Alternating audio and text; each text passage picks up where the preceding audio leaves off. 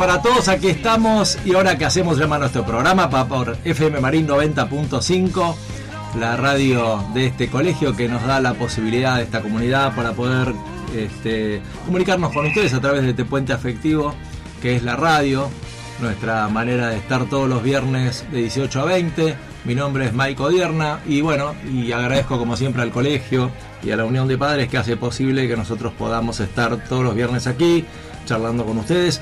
Y bueno, y hoy estoy solo, hoy no están ni Rolfi González ni, ni, Gaby Maidana, que lamentablemente por temas personales no pueden estar, pero gracias a Dios está Nacho que, que me acompaña en la operación técnica. Así que Nacho, muchas gracias por estar ahí.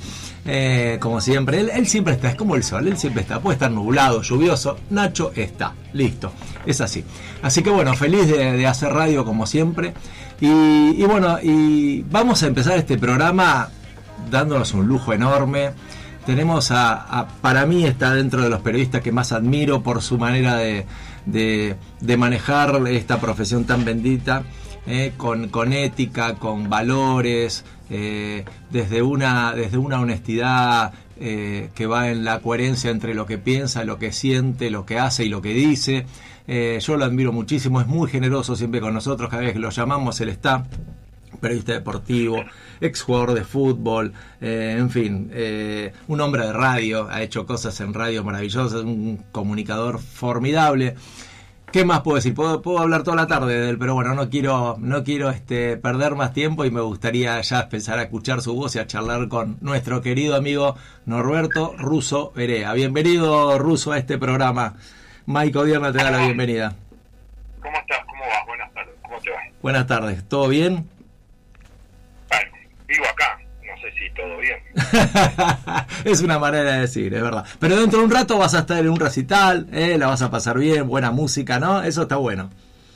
Sí, me voy a encontrar con gente amiga que conozco hace ya 30 años, con la cual fui creciendo en la relación y más allá del hecho musical, que obviamente siempre es convocante y ayuda a, a entretener y, y a estar con otros pares, este, está bueno, sí. Claro. los Hosen, Die Toten Hosen, la banda alemana, en obras hoy voy a estar ahí.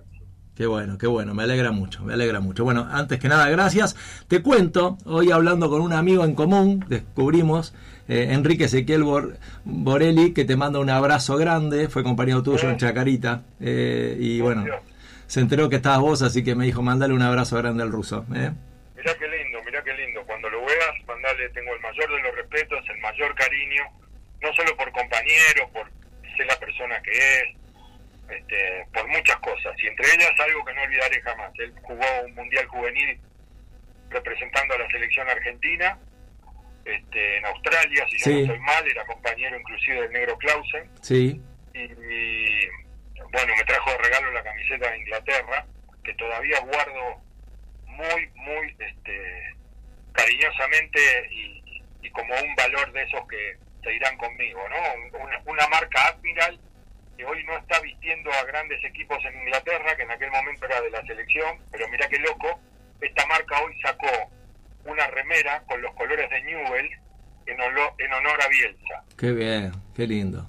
Este, y el, y el, el modelo para vender esa camiseta o esa remera es el bajista de los Kaiser Chiefs, es de Leeds. Este, nada, increíble, increíble. Así que mirá qué casualidad. Qué lindo, qué lindo. Bueno, le, le, daré tus saludos a, a, a. Nosotros hace ya 45 años que, que, que nos conocemos, éramos compañeros del secundario, así que un tipazo, un tipazo. Y bueno, y habló maravillas de vos, así que es muy lindo esta coincidencia. Eh, Ruso, quería hablar con vos eh, un poco sobre, bueno, eh, esto que nos pasa en el fútbol argentino, esta naturalización de, de- la muerte, digamos, pareciera como que si nada pasó, esto pasó hace unos días, no hay responsables, no hay, no hay nadie que se haga cargo, se vuelve a jugar, se vuelve a jugar a los pocos días, se vuelve a jugar con o sea, es como si nada hubiese pasado, y pasó, y pasó algo muy grave, se perdieron vidas, digo, ¿qué nos pasa? Nos, nos estamos, digamos, eh, nos estamos acostumbrando a que, esto, a que esto tiene que ser normal y habitual. Mira, yo hace muchos años que empecé con este, la naturalización de lo antinatural Claro. y la normalización de lo anormal. Hace mucho, mucho tiempo. Tenía un programa que este, a la tarde hacíamos en una FM que se llamaba El opio de los medios. Y que tenía un eslogan que era arte y rebelión en lo que nos queda. El fútbol y la relación con el arte está cada vez más lejana porque ganó el discurso de que el cómo no importa. A tal punto está más lejana que cuando la gente habla de la fiesta piensan en ellos mismos. Claro. Ningún espectador cree que la fiesta es el partido. Es tan tremendo y a la vez caló tan hondo que la misma gente es la que creyó que ese espectáculo se termina cuando ellos lo deciden, mediante barra brava, a los cuales hemos naturalizado a tal punto que le pedimos fotos igual que a nuestros ídolos. Pero por el otro lado, no dan la talla a los líderes hace muchísimo tiempo. Y en esto incluyo el nivel nacional, el nivel político, el nivel sindical, el nivel empresarial. No dan la talla. ¿Qué podemos esperar del fútbol sin justificarlo? El fútbol viene de treinta y pico de años de tener un dueño, un patrón de estancia. Un tipo que manejó a gusto y piacere desde los dineros hasta decisiones como quién baja o quién no baja. La continuidad es esta, porque en la lucha del poder hay alguien que supo acurrucarse y jugar el juego ante la alternativa de conseguir los votos para darle para adelante.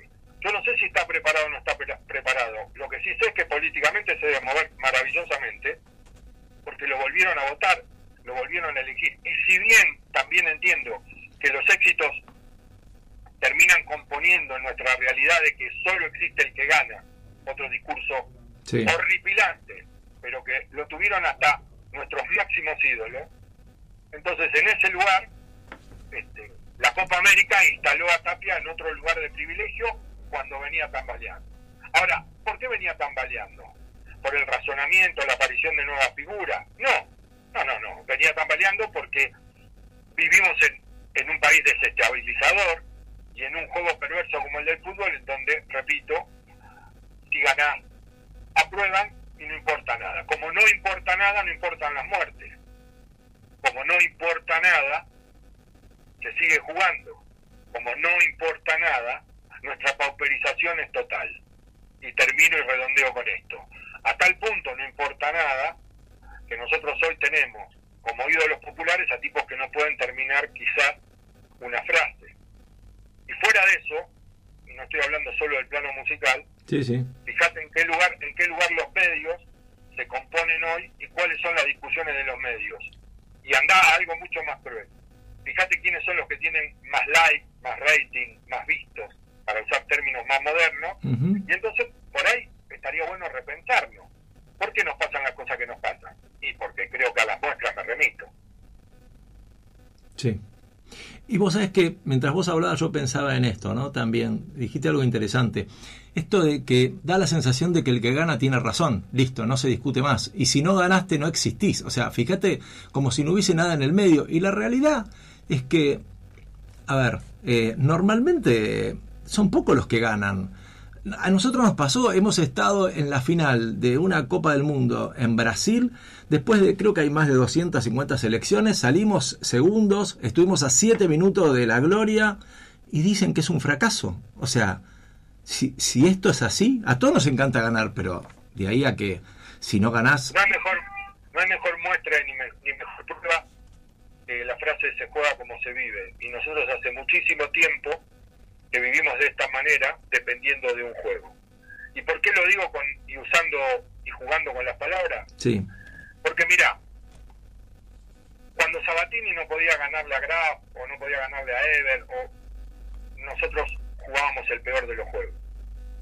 Sabatini era entre las tres o cuatro mejores del mundo. No tuvimos nunca más una Sabatini. Tal cual. en la Fórmula 1, en la Fórmula 1 teníamos a una persona que no solo andaba a la par de muchos y de los mejores, sino que a la vez se lo convocaba porque como tester era de los mejores. Es cierto. Pero claro, eh, ¿a quién le importa ser tester?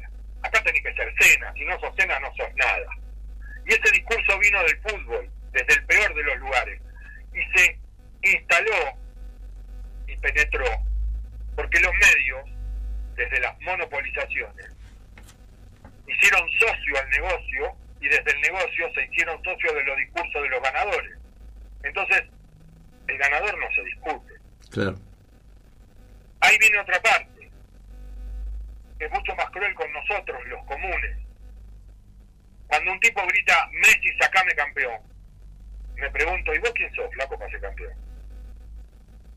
Ahora yo sería triste lo mío, ¿no? Si digo, bueno, vería para un poco, es un tipo que necesita una alegría, totalmente, pero sacame campeón, personalizándolo de esta manera. Ahora, ese mismo tipo ante la alternativa del no triunfo es Messi pecho frío, porque no te dio la alegría. Y cuando yo lo paro a ese tipo y lo consulto y le digo, perdóname, si no te dan la sube, ¿podés ir a trabajar todos los días? Ni en pedo, me dice, no me alcanza la guita. ¿Y por qué no te revelás? Claro, ¿Quién tiene el pecho frío? claro. un deportista que compite y que en el máximo nivel se enfrenta a otros que están en el máximo nivel y quizás en condiciones mucho mejores, porque yo no voy a justificar y mucho menos a victimizar a un tipo como Messi, que vive en la elite mundial porque se lo ganó, no puede vivir de otra manera, pero indudablemente Messi ha venido acá en condiciones en las cuales Messi llegó a tener tres entrenadores en una eliminatoria. O sea, y como eso, la condena de Flaco ganá una. Y como eso venir después de Diego, con todo lo que Diego representa Claro, claro. para el Inter argentino. Entonces, todo este tipo de cosas, en otros lugares las podríamos discutir con la firmeza, la seriedad, con el quilombo, el circo, con todo lo que vos quieras que hoy los medios necesitan. Pero se podría llegar a algunos lugares como para pensarnos mejor. Todo eso está roto. Todo eso está roto. El que habla de espectáculo te dicen, flaco, si querés un espectáculo, anda al teatro. Vos hablas de belleza y te dicen, llamar a Tete Custaró. Entonces, todo ese tipo de situaciones que en los medios están, es los violinistas, los líricos, los que juegan para ganar y los que juegan para jugar, para divertirse. Mentira, en el mundo profesional no se juega otra cosa que para ganar. Lo que pasa es que hay estilos. Pero es tan terrible esto que nosotros, a los tramposos, los amamos, porque los hicimos vivos. Es tan cruel que a los ladrones, y hablo a nivel institucional, argentino, político, nos enamoramos de los ladrones. Entonces, por derecha, por izquierda, por el centro, por la social, por lo que quieras, nos enamoramos de los ladrones. Es una locura, una locura. Y uno dice, estamos hablando de fútbol y nos fuimos por la rama. No, No, no, estamos hablando, tal cual, tal cual. se juega como- Ahora, y digamos, cuando uno piensa en esto, Ruso, digo, si no nos conmueve la muerte, ya no nos, o sea, no nos conmueve nada, digamos, es como haber llegado al, al, no sé, al, al precipicio, es decir, de acá no hay otra cosa que esperar que cada vez sea peor. ¿Cómo se hace para ser optimista si, si la muerte de un hincha ni siquiera genera que alguien tenga una reacción ante eso y se hagan responsables? Porque si los que se supone que nos tienen que cuidar nos cuidan así, frívolo, ausente, cada vez más encerrados, lejanos al hecho solidario. La cuestión del poder como subyugador total. El peor de los juegos ante la alternativa del desarrollo y crecimiento. Frases que no nos conmueven, pero que las tenemos ahí a flor de piel. ¿Y qué querés que haga? Me tocó a mí. ¿Y qué querés que denuncie yo si no denuncia a nadie? Y flaco, si no me meto en esta, no puedo estar. claro.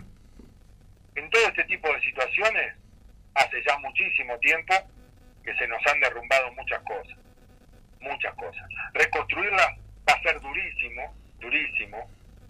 Y, y nadie está esperando cataclismo ni catástrofe. Porque creo que a- al próximo Noé hasta intentarían transarlo. Sí.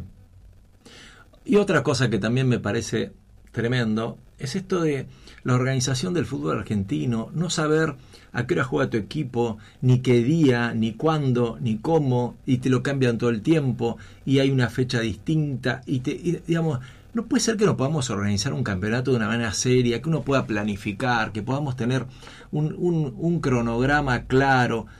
Digamos, es como que también eso termina siendo natural, ¿no? Lo terminamos aceptando. Porque, porque ahí vienen otros puntos. Cuando yo te dije hace un rato que los líderes no dan la talla. Sí, Hace muchísimo tiempo que las personas que intentaron luchar para que se acomodara una situación de respeto fueron derrumbadas, derribadas. Y esto fue absolutamente aprobado. Ya no solo mediáticamente, fue aprobado por sus pares. Si esto vos lo trasladás a un campo de juego, nosotros al 9 le gritamos pirate, boludo. claro. No, no te- con estos tipos no puede ser campeón. Un- una pandilla de giles. Mirá esto. Mirá, eh, cambiaron la camiseta con el rival. Entraba un entrenador campeón del mundo y le cortaba la camiseta y nosotros hacíamos de esto algo maravilloso. No se cambian camiseta con los rivales y menos después de una derrota.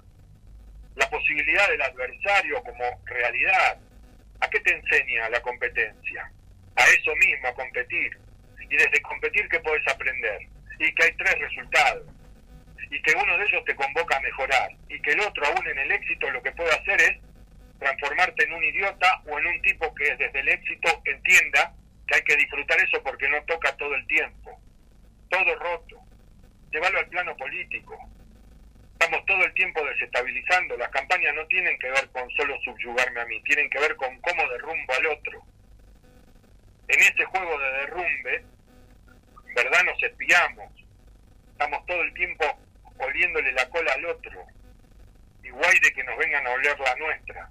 ¿Qué claro. podés esperar de un calendario que lo maneja el que pone la mayor cantidad de plata? Y sin esa plata el fútbol no podría subsistir. Claro. Y aún subsiste porque no vive en el de- endeudamiento y en cifras que son obscenas para un país que vive la situación de pobreza que vive y el nivel recaudatorio que tiene. Pero todo esto viene el domingo y es sacame campeón, papá. Claro, claro. Y hablando exclusivamente del juego, del fútbol, eh, a mí me llama la atención esto y me gustaría escuchar tu opinión. Yo veo, digamos, los partidos habitualmente de primera y en general suele ser un fútbol, digamos, que, que, te aburre, no hay, no hay magia, no hay fantasía, no hay creación, no hay improvisación, no, no sé, es como muy, eh, no sé, como, como si ni- no te llega a sorprender. El, el nivel, creo, del fútbol argentino hoy me da la sensación de que es bajo. Pero de pronto veo a la selección y veo otra cosa totalmente distinta. Y me llama la atención, digo, qué extraño que nosotros en algún momento de la historia del de nuestro fútbol estaba emparejado esto, el nivel del, del fútbol argentino con el nivel de nuestra selección. Y hoy me parece que hay que es distinto, que es inversamente, inversamente proporcional. ¿Lo ves así o no tanto? Bueno, hay algunas cosas que también tienen que ver con el contexto y el cambio en el mundo, ¿no? Sí. O sea, el 78 el único que vino de afuera era Kempes. Claro, Y el otro que iba a venir de afuera era Osvaldo Piazza, que tuvo su mujer en un accidente y entonces él renunció y le dijo a Menotti, no puedo quedarme, tengo que cuidar a mi mujer. es verdad. En el 86 los que estaban afuera eran los menos, eran muchos más en la convocatoria de los que estaban acá. Claro. Cuando digo los menos, no sé, por ahí era un 70-30, Sí, un sí, sí, sí. 60-40. Pero la mayoría eran de acá, tal cual. y no estoy hablando y no estoy hablando de un Fernet. Este, por el otro lado, la sangría futbolística se lleva a los mejores, por ende también vos tenés que resolver en lo interno y en lo local qué haces con lo que te queda. Y ahí viene otra cosa, que es esto. Acá ha ganado el discurso de que el equilibrio es de la mitad de la cancha para atrás y no de la mitad de la cancha para adelante. Por ende, los equipos juegan mucho más a ver cómo se defienden que a ver cómo atacan.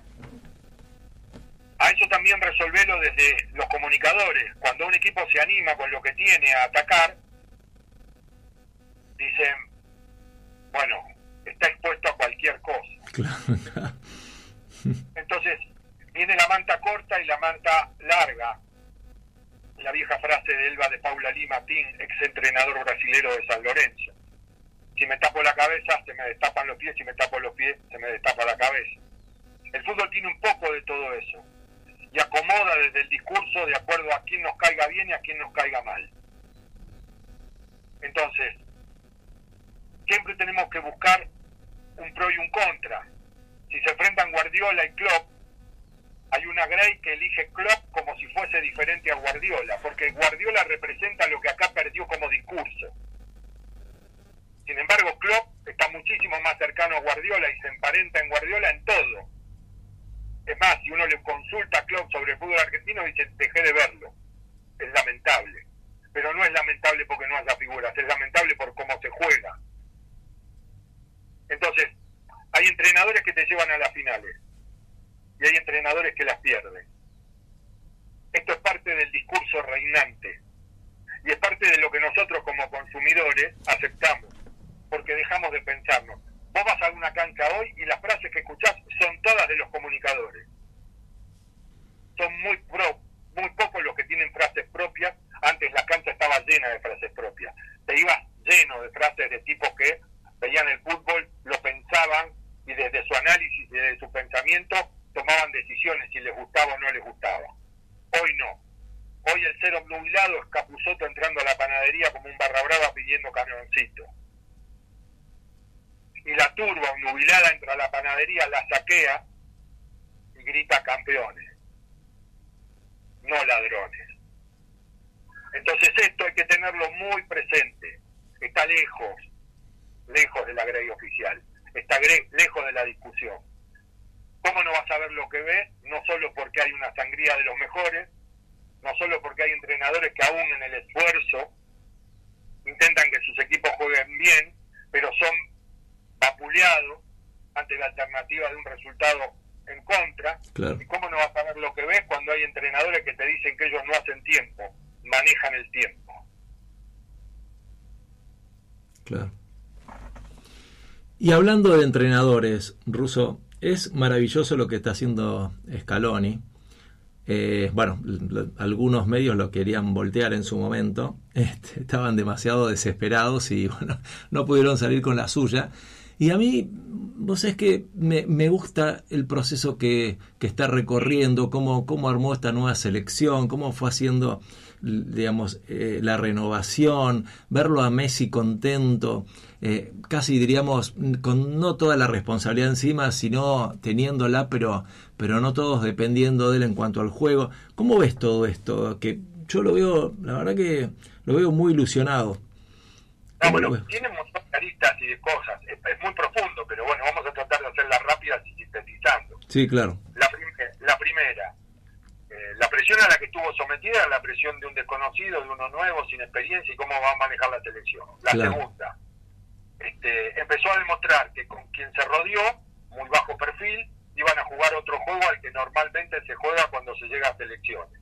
La tercera, tuvo un scouting muy minucioso, muy preciso y que le salió bien, por suerte y gracias a Dios.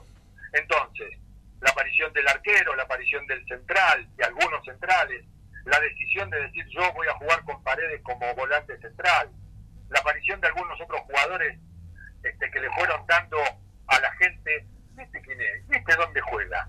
Ah, este no lo conocía. Ah, este es el de Argentino Junior. Mira vos.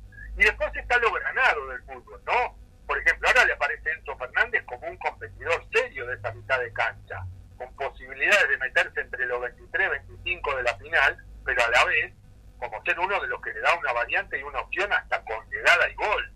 Entonces, hay con qué buscar. Lisandro Martínez su momento en el Manchester United. Entonces, todo eso conlleva a que el éxito logrado en Brasil provoque, primero sacarse la mochila ante un país que te condena entre pecho frío o no, entre perdedor o ganador. Segundo, la realidad de un grupo que está establecido porque fue creciendo, porque sufrió la Copa América anterior en Brasil, este, se fue antes y jugando pésimamente, pésimamente. Este, entonces, todo esto que creciera en lo que uno sabe que los grupos crecen como alternativa. La situación Messi es diferente a Messi le pasaron los años, como le pasa a cualquiera. Lógico, claro. Ya no es el tipo que podía definir todo como y es el tipo que en Brasil estaba para todo y todo lo que lo rodeaba. Lo que pasa que también dentro de lo que lo rodeaba hubo cambios que dejaron mucho que desear, y sobre todo en la final. Y eso también conllevó a que el otro hizo cambios que fueron superiores y se terminan ganando. Todo esto es parte de esa crueldad que estuvimos hablando y que veníamos manejando. Porque hubo un entrenador que te llevó una final y hubo otro que perdió dos. Este, este también es el discurso de la grey oficial, más allá de la diferencia y la distancia que hay entre una Copa del Mundo y una Copa América. Pero llevado a esto, creo que hoy vos lo que encontrás es no solo un grupo, sino un equipo que consigue resultados y que va a tener que elevar la vara. Mucho en el Mundial. ¿Por qué digo esto? Porque hubo algunos partidos de esa Copa América que ganó que los terminó sacando con oficio. Hubo otros partidos de la eliminatoria que ganó que los sacó con oficio. El Mundial no solo lo vas a ganar con oficio. Obviamente que vas a tener que tener la cuota de suerte que se necesita, pero además vas a tener que pegar un salto de calidad. Y ese salto de calidad es lo que uno espera que pase con tres factores. Uno es que no seleccione nadie y que lleguen todos en condiciones de competir de la mejor manera. Dos, que el equipo en ese mes se encuentre rápidamente. O sea, que los tres partidos en la zona le den soltura, libertad, confianza y contundencia. Y la otra es, depende de los cruces que te toquen, quiénes te arbitran y desde ahí cómo encaminarte a una final. Ahora, una cosa que me resulta curiosa de todo este proceso es que viste que la clase dirigente en general suele ser permeable y permisiva y digamos y cede ante las presiones de los medios y, de- y bueno y todos los factores de poder.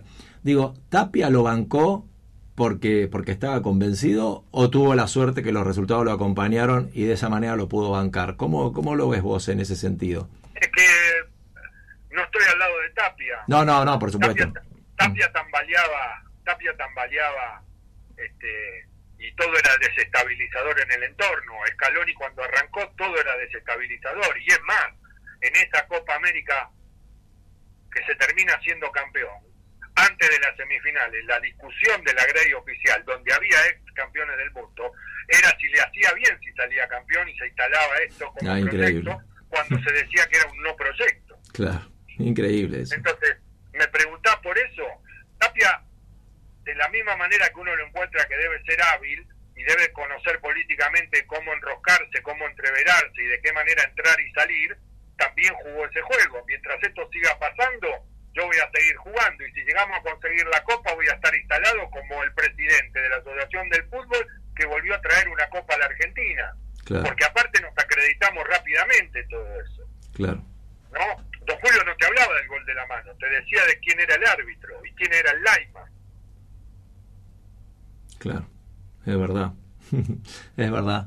Y, y me gustaría que, que le dediquemos unos minutos a, a, a Messi, porque le han pegado, lo han acusado de pecho frío, la, la cantidad de estupideces y de, y de falta de respeto que, que ha tenido, De no cantar el himno, por Dios. de no sentir, de fue criado afuera, eh, perdió el potrero, y hay un millón de millones de cosas más, pero esto es así. Acá hay un tema muy importante que me parece que entre vos y yo no lo vamos a resolver, pero lo pensamos. Si uno replica al imbécil, la continuidad es imparable. Claro. es mucho más es mucho más cómodo ser imbécil que asumirte en el rol de no querer serlo. Esto es como las moscas. Por eso la televisión hace tiempo que entendió que el rating tiene moscas. Entrega mierda, porque es lo que comen las moscas. Que me disculpen los oyentes. No, no, no hay problema, no hay problema. Ahora vos fijate, ¿no? Eh, Messi es, debe ser el que más asistencia tiene en la selección, ha, ha venido siempre, siempre está a disposición, es un hombre que está en la cima del mundo, digamos, se ha entregado, ha, ha dejado todo, y la gente, se- bueno, recién ahora se enteró, ¿no? Recién ahora se dio cuenta aquellos que, esos imbéciles que vos planteas, ¿no? Eh, digo, ¿cómo puede ser que hayan tardado en tar- tanto en darse cuenta? ¿Era necesario pasar por ahí? Es doloroso, pero es lo que tenemos, es lo que creció, es lo que engordó, es la tristeza que nos da a muchos eh, esta idea de, de no poder entender que después de Maradona tuvimos Messi. Es increíble. Todavía lo tenemos. Es Es esta idea de este, na- nada será igual. Este, entonces, es, ma- es difícil, pero es así. Hoy estaba en un supermercado, ruso, Messi o Maradona. ¿Por qué? ¿Por qué hay que elegir? Es necesario, es necesario. ¿Por qué hay que Eh, elegir? eh, pero el Diego tenía más huevos. Eh, ¿Te gusta más Maradona? ¿Para qué, ¿Para qué me lo preguntás? ¿Necesitas que yo te confirme lo que vos ya tenés? Ahora, ¿la realidad cuál es? Mirá los medios. Y miranos a nosotros. ¿Por qué ves a este tipo? Porque este tipo piensa como yo. Ah, y eso te parece inteligente. ¿Y aquel no lo ve? No, aquel está vendido. Aquel es un vendido. ¿Y por qué está vendido? Porque no piensa como vos. Es increíble que perdamos tiempo en, en compararlos y no en disfrutarlos. Tenemos tres de los Ahora, no cinco somos mejores. tontos, ¿no? No somos tontos. Los medios son del poder. Y el poder está en guerra. Entonces necesitan soldados. Por supuesto que hay teniente coroneles. Que cada uno ponga los nombres que quiera, con las jinetas que quiera. Bueno, estamos consumiendo eso. Hagámonos cargo. Ujú. Es más, se definió tal los nichos que ya hay publicidades para ese 25%, para ese 30%, para ese 35%. Pero ¿cómo? La información es para todos, para que desde los informados o desde la formación o desde la información uno se forme. Ah, bueno, eso quedó lejos. Hoy hay que entretener. ¿Y a quién entretenemos? Al ser obnubilado, que enseguecido ama y que obnubilado odia. No hay otra alternativa. Es lo que necesitamos. Ahora, vos fíjate que hablando de este entretenimiento que vos decís, entre comillas, ¿no? ¿Cómo a veces vos ves los programas deportivos y te muestran cómo los jugadores suben al ómnibus, cómo bajan del ómnibus, cómo están en el hotel tomando algo, como si eso aportara, o sea, es como la no noticia puesta como noticia. No hay, no hay, no hay un fundamento, no hay un argumento, no hay una idea y se cambia. nada de lo que razones, nada de lo que razones desde un lugar va a ser coherente. Todo tiene que ver con que si hay una final o hay una chance, es, es más para vender. Si tengo más horas, yo cierro con Quilmes y le ofrezco 36 horas de previa, pero el, el- el día tiene 24. No te hagas problema que yo los meto. Claro. Claro. Sí, sí, sí. Es- Entonces ahí, ahí convocan a lo demás.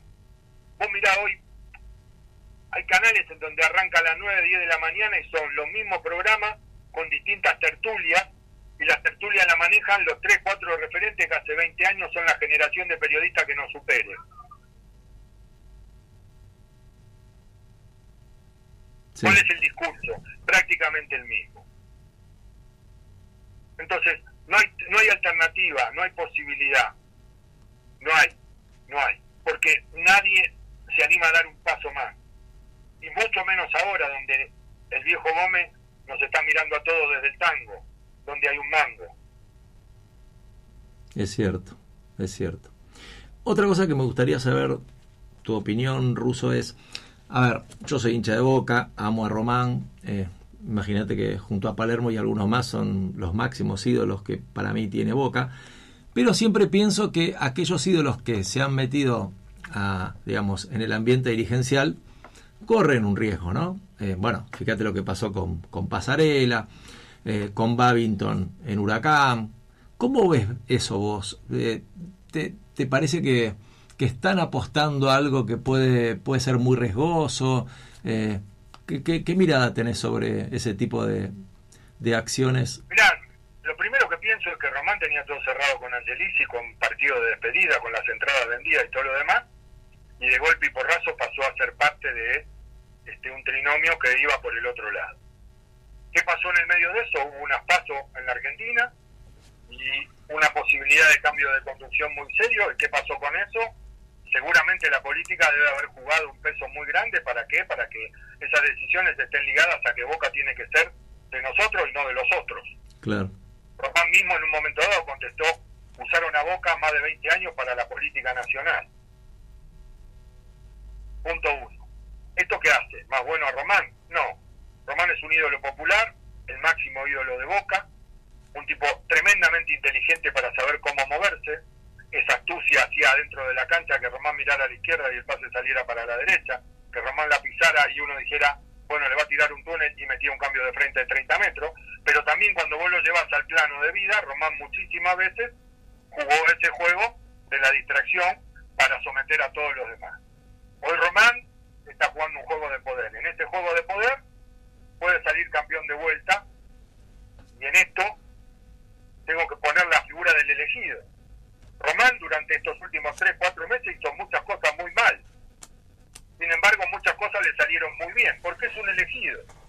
Román se peleó con el arquero. El arquero estaba prácticamente afuera. Es más, le trajo otro arquero. Sin embargo, Rossi terminó siendo figura. La gente no es tonta y quería a Rossi. Se le lastima a Romero, algo que también tiene que ver con tu cuota de suerte no porque nadie pida que te lastima, sino porque no está el suplente que buscaste ante la alternativa de cualquier error. Román, por ejemplo, este, tardó un año en ver si Varela era el titular o no de un equipo, y no es solo de los técnicos, porque sabemos muy bien en que Román echó un técnico que había salido campeón a cuántas fechas. Y había echado a otro técnico como Russo también que había salido campeón. Todo eso otros lo pagan, a Román no. ¿Por qué? Porque Román también sabe que Boca, que tiene una plantilla para el fútbol argentino descollante, y que atrás aparecían pibes que iban a ser realmente el camino de ayudar, de sostener y muchas veces hasta de reforzar, como este chico Langoni, él lo nombra hace seis meses, a Langoni, no son tontos, lo conocen el ambiente, se metieron adentro de la cancha, lo jugaron, saben hasta dónde se puede dar. Y después también está la cuota de suerte. Son elegidos. Ahora, ya todo lo otro no lo sé. ¿Por qué se va Velo? ¿Por qué se va este? ¿Por qué se va el otro? Este, los que rodean a Román, qué juego juegan, lo que pasa en el predio de Seiza, el hermano de Román como capanga de todo eso, el hijo de Bermúdez como, no sé, secretario de bebida, no sé si es el título, pero este, no lo sé, no estoy ahí adentro. Esto está, esto está dado de un solo lugar. Román maneja el fútbol de Boca, la tercera de Boca salió campeón, Boca va por otro campeonato, y en ese juego hay algo que después, el año que viene, tendrá un peso específico sobre Román. Román alguna vez dijo que si estás en Boca, peleas siempre campeonatos y en tres años si no ganaste uno o dos, algo debes haber hecho mal. Que los campeonatos locales son no cosa común, pero es algo que para Boca sería más normal. Que lo importante es la Copa Libertadores.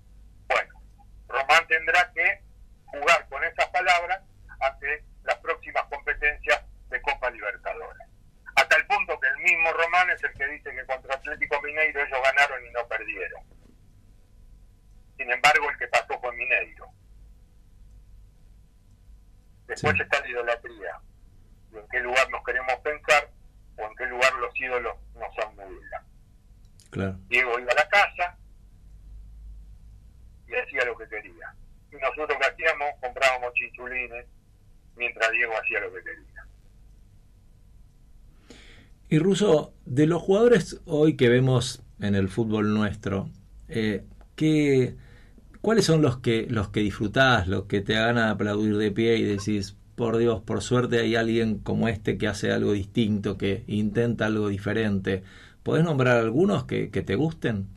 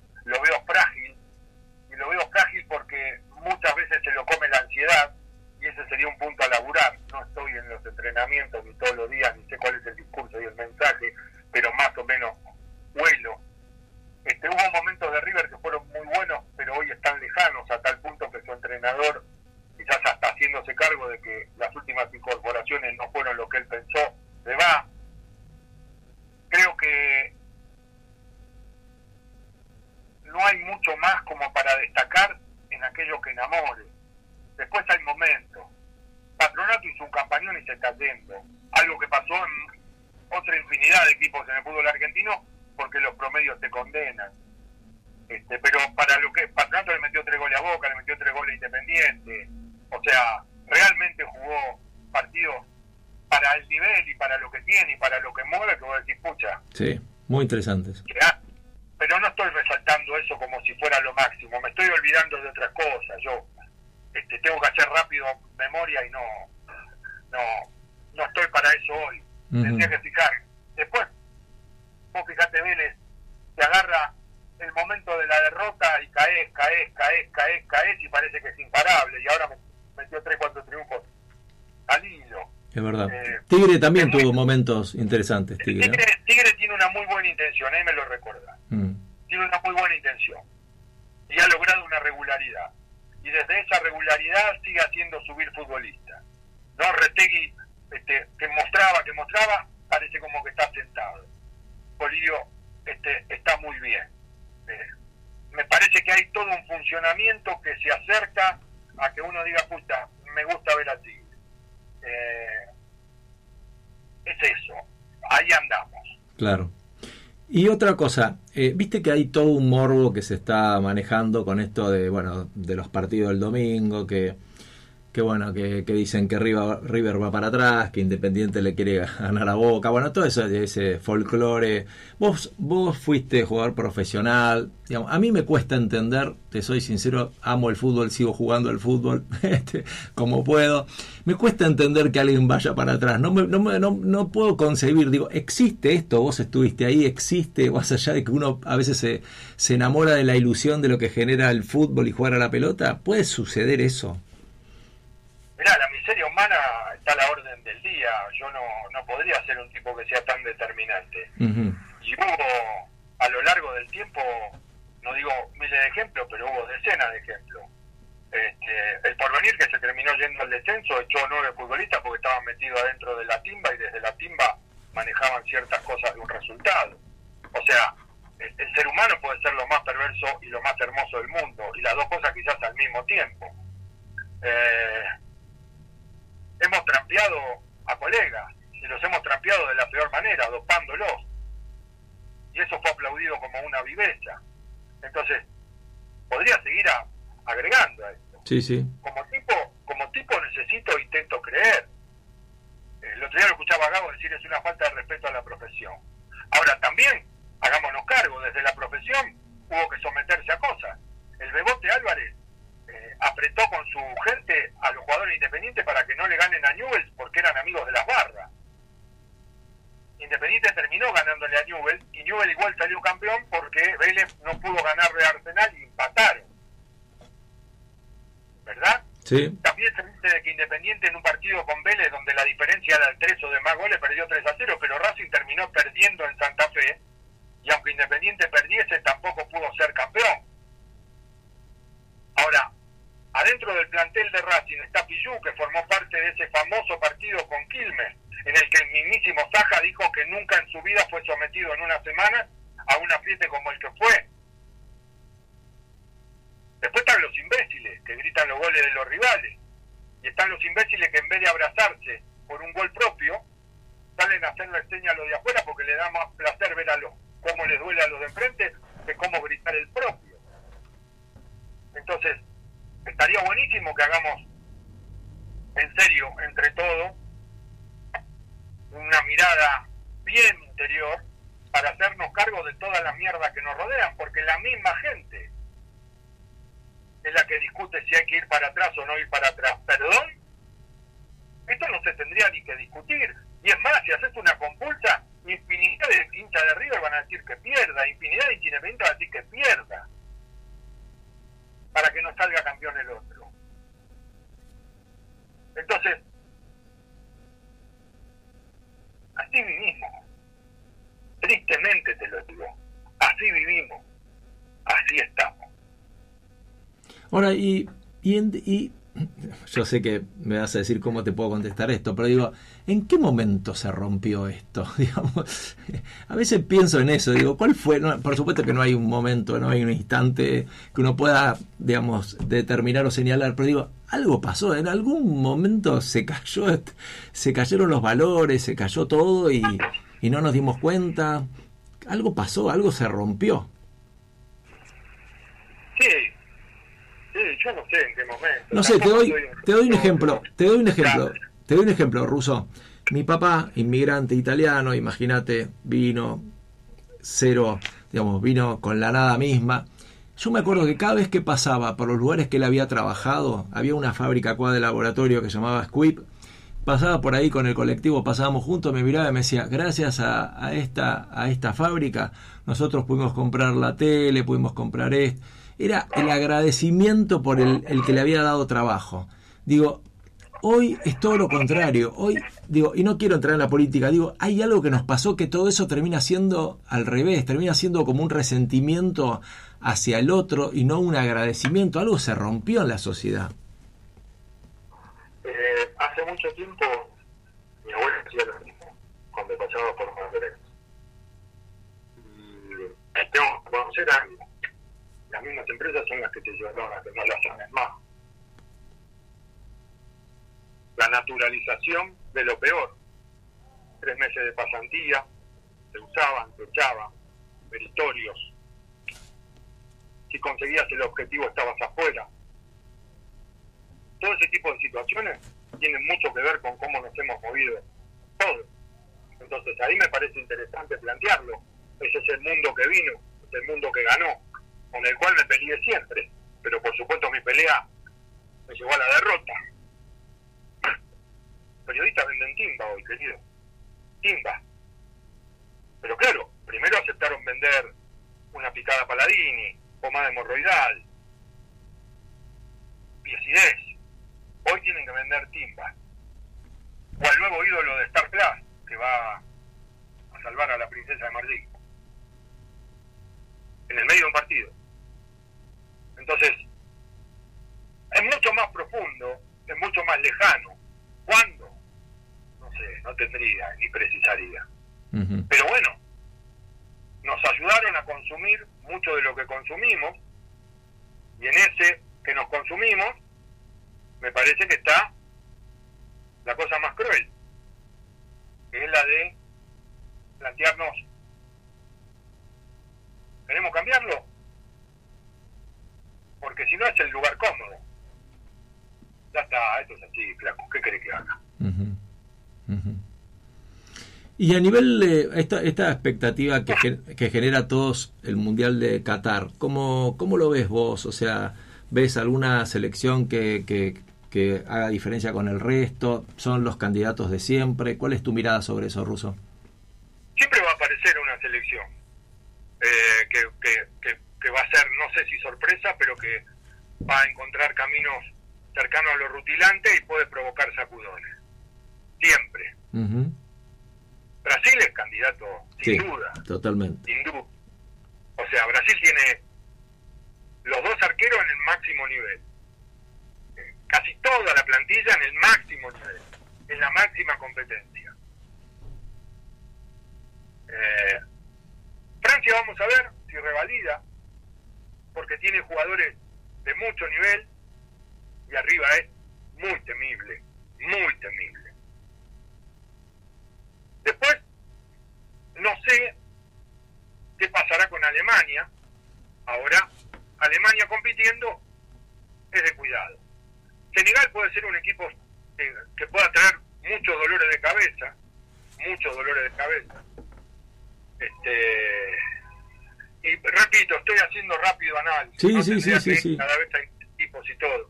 Pero ahí pone Argentina, vamos a ver cómo arranca Inglaterra, vamos a ver cómo arranca Inglaterra. No lo pongo como candidato, estoy hablando que son competidores, te agarran un cruce, lo agarraste inspirado ese día y tenés un quilombo. ¿No? Entonces me parece que es importante co también comentar eso. Y si las ganás y te toca con alargue y todo, ya te predispusieron muy mal para el próximo partido. Claro.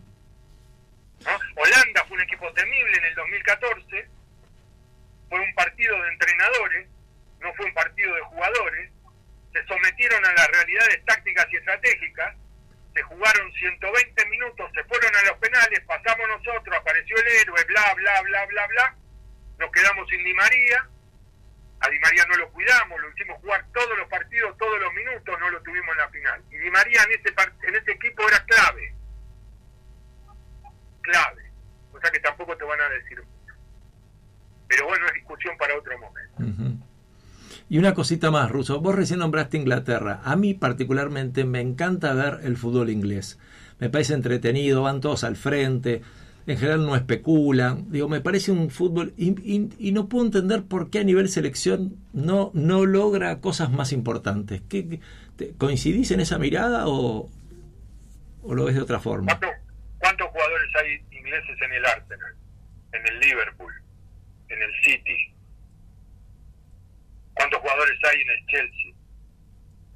Para nombrarte de gran nivel. Claro. Mirá, Inglaterra er- erró un vizcachazo, dos vizcachazos.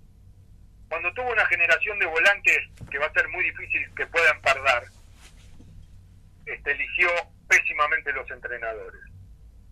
Pésimamente los entrenadores. Te voy a dar el ejemplo.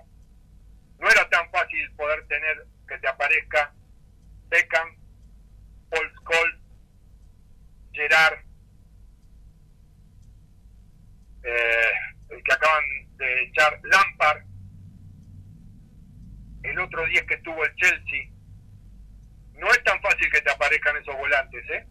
Y sin embargo los tuvo a todos y en un proceso de dos o tres mundiales. Pero los dirigieron los Capello, los Ericsson. Le sacaron la esencia. Eran jugadores contenidos. Eran equipos que querían jugar a lo que supuestamente juegan los equipos ganadores. Su gente se iba triste de la cancha. Claro. La liga es otra cosa.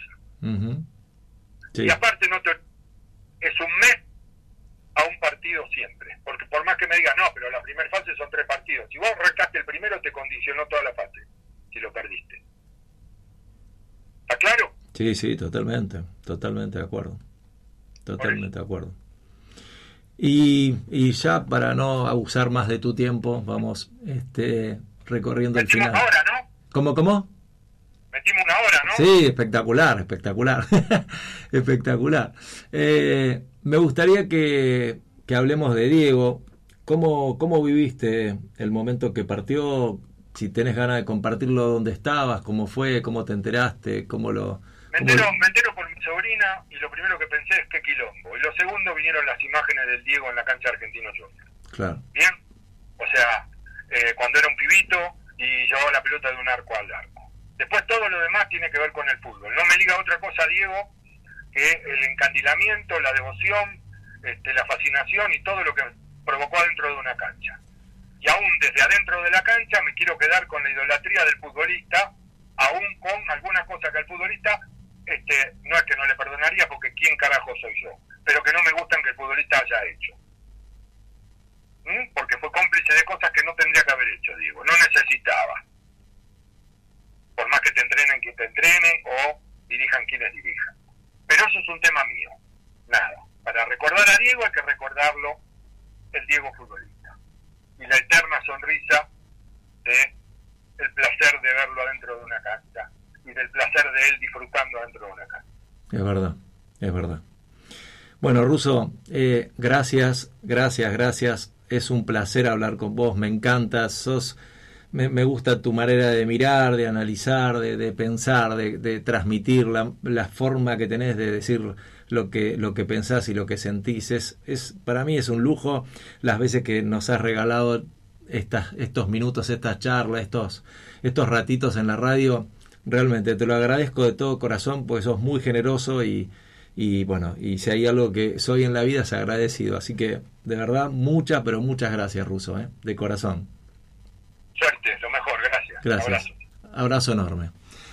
Eh, Norberto Russo Vereda, un periodista increíble, ¿eh? alguien que piensa, que siente, que mira y que analiza el fútbol de una manera distinta a lo habitual. Nos hace ver cosas que quizás no vemos, nos hace pensar cosas que no pensamos, nos hace cuestionar eh, un montón de, de, de situaciones desde otro lugar, desde un lugar ético, desde un lugar eh, honesto, desde una mirada no, no condicionada por, por la mirada de la mayoría, sino condicionada por los valores propios.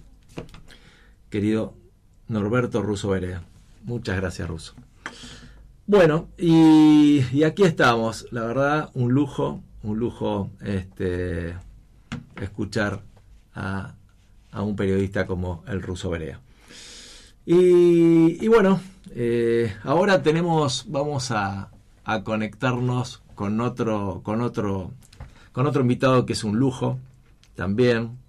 Eh, este programa tiene, tiene dos, dos invitados maravillosos que, que curiosamente, curiosamente coincide con, con la palabra, ¿eh? que, que, son cuidadosos de la palabra, son, son personas que, que, hacen un culto de la manera de decir, de comunicar, de hablar, de escribir, de, de conectarse con el otro. Y, y bueno, y vamos a, a, a, comunicarnos con él, ¿eh? con, con el profesor Esteban Jiménez.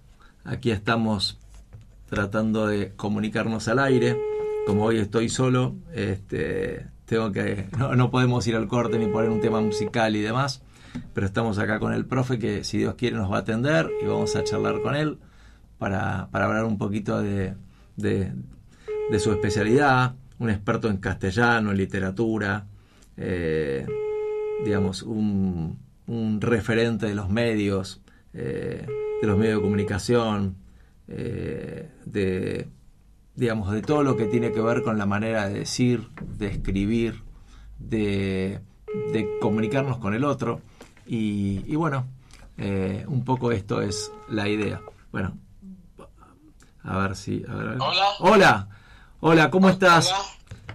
Estamos en el aire, profe. Estamos en el aire. ¿Cómo Pero estás? yo, yo te había dado el teléfono de fijo, se lo di a Romina. Bueno, bueno, ya te llamo, ya te llamo, ya te llamo por el fijo, perdón. Estamos en la, ya te llamo. Gracias. Dale, dale. Perdón, perdón, perdón. Ahora lo vamos a llamar por el fijo. ¿eh? Ah, un segundo, que estamos. Un segundito que estamos buscando el teléfono ¿eh? para llamarlo a, al profe. Este, un segundito que acá por acá está. Tengan un poco de paciencia, estamos, estamos tratando de comunicarnos con, con él. Así que ahí está. Ya tenemos el teléfono acá. Vamos a, a, marcarlo para poder comunicarnos. Ahí estamos. Ahí está haciendo el, el llamado el, el, celular. Hola. Hola, ¿cómo estás? Bien, perfecto. Bueno, señores, tenemos al profesor Esteban, Jiménez con nosotros, un lujo. Maico Dierna te saluda. Acá estamos en Y ahora que hacemos FM Marín 90.5 en nuestro colegio Marín eh, centenario y la verdad que es un lujo tener al profe Jiménez eh, en esta charla, eh, un experto en, en, en, castellano y literatura, un referente de los medios, un, un, este, un educador, un docente, un hombre que ha escrito más de una docena de libros, el manejo que tiene del arte de escribir, de, de hablar, de decir, de comunicarse a ver, es, es, es realmente un lujo para nosotros tenerlo y bueno, y, y te damos la bienvenida, la bienvenida, profe, a este programa. Gracias, Miguel, gracias, muy amable por la palabra. Muy, bueno, muy sabes lo que te quiero, el cariño que tengo y me alegra que estés muy bien de salud, eh, que te estés recuperando. Sí, sí, muy bien, muy bien. Bueno, profe, este, vamos a charlar un poquito de todo, vamos a disfrutar de tus conocimientos, de tu manera de, de, de contar lo que sabes. Eh, y lo primero que, que, que, me gustaría que decirte es esto y, y, e invitarte a una reflexión.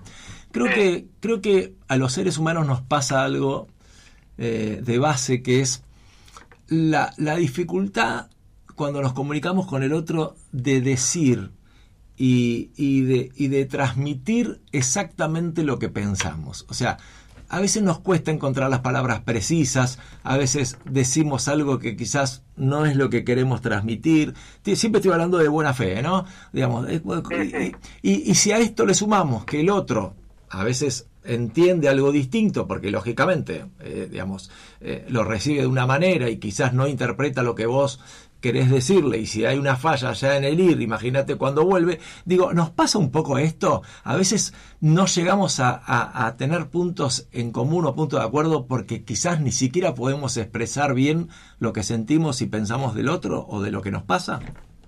Sí, sí, en realidad es un, es un problema general de comunicación ese, ¿no?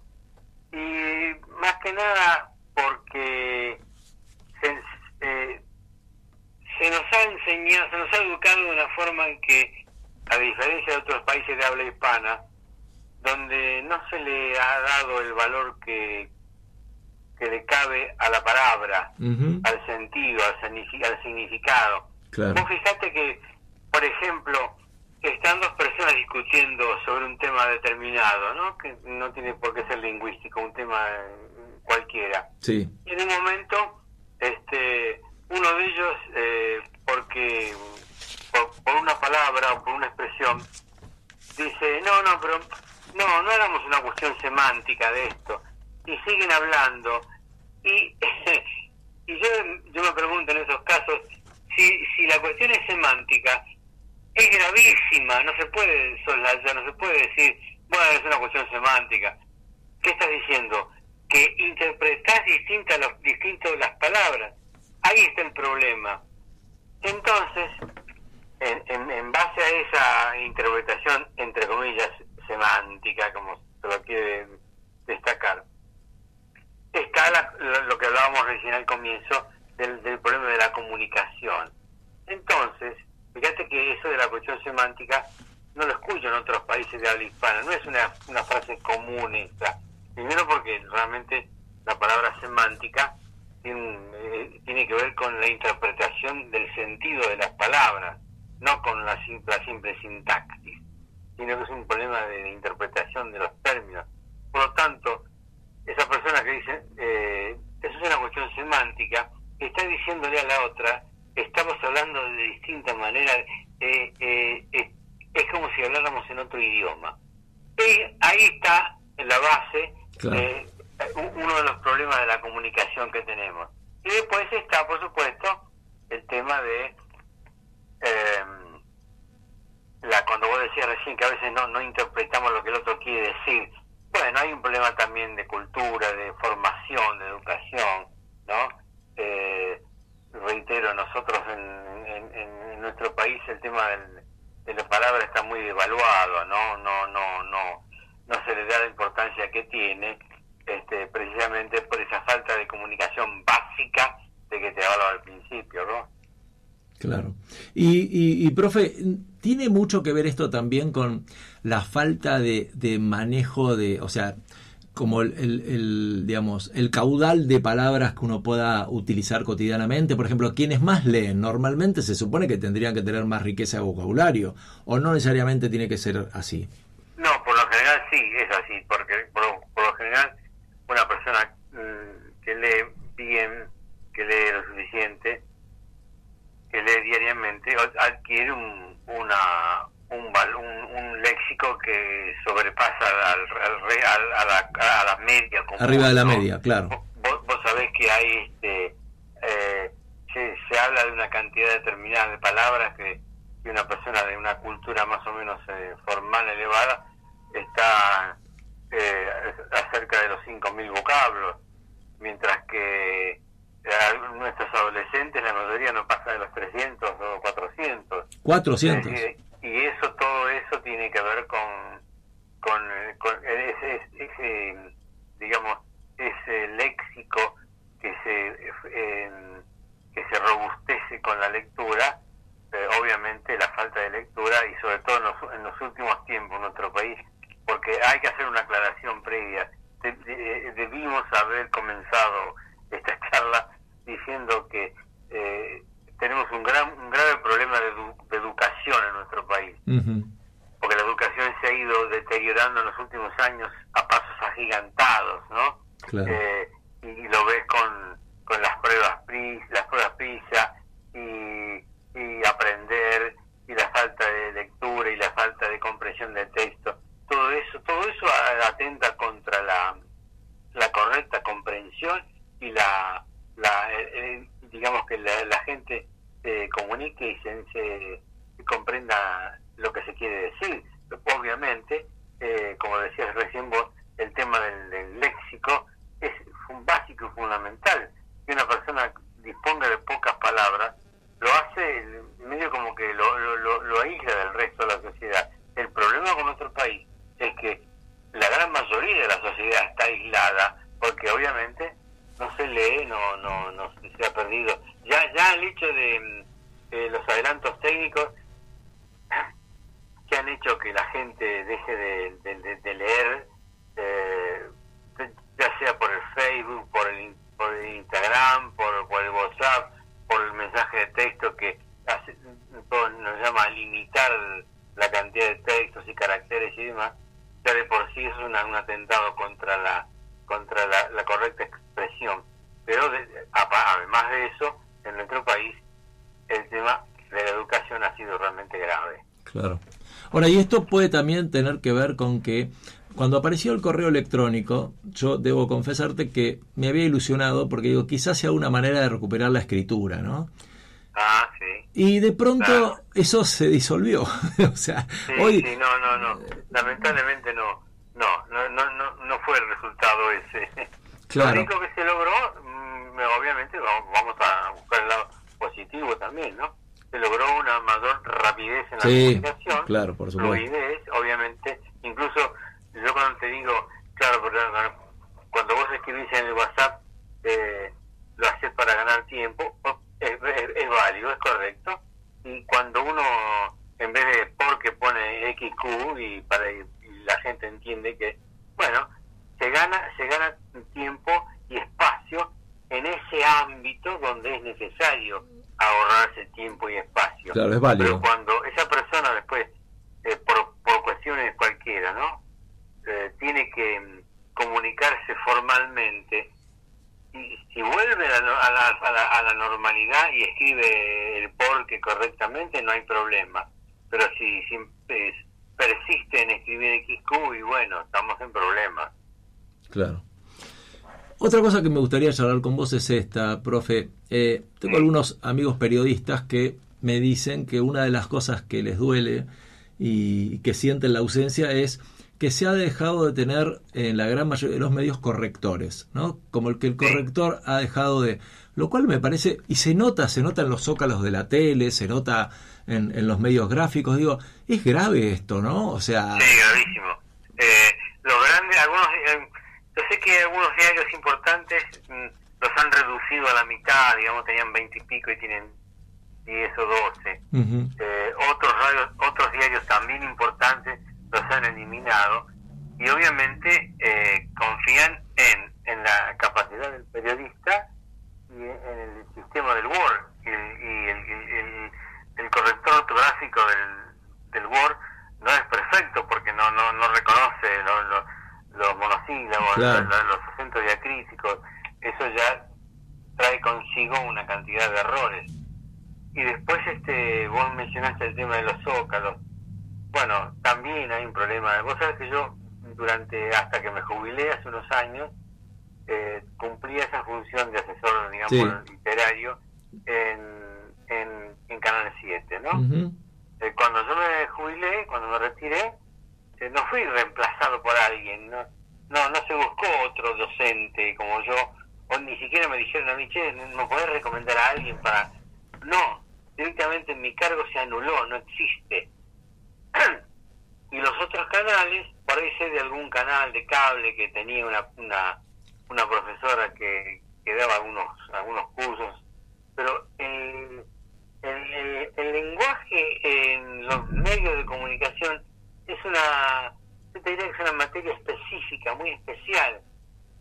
Y si vos querés, si vos el día de mañana te, te com- compras un canal de televisión y, y, y decís, bueno, quiero que no, no haya errores, y vas a tener, vas a tener eh, 24 horas por día eh, eh, tener una persona, tener un docente, a un especialista que esté al frente, porque no basta con los cursos que se dan, yo he dado cursos, una vez que me retiré de, de Canal 7, he dado cursos en otros canales, pero di cursos de un tiempo, dos, tres meses, y, y, este, y después se pierde, porque no, ahí hay que estar constantemente. Yo me acuerdo que cuando estaba en el canal, eh, a la hora de los noticieros, me iba al, al control, me quedaba eh, al lado del, del, del videografista, Ujú.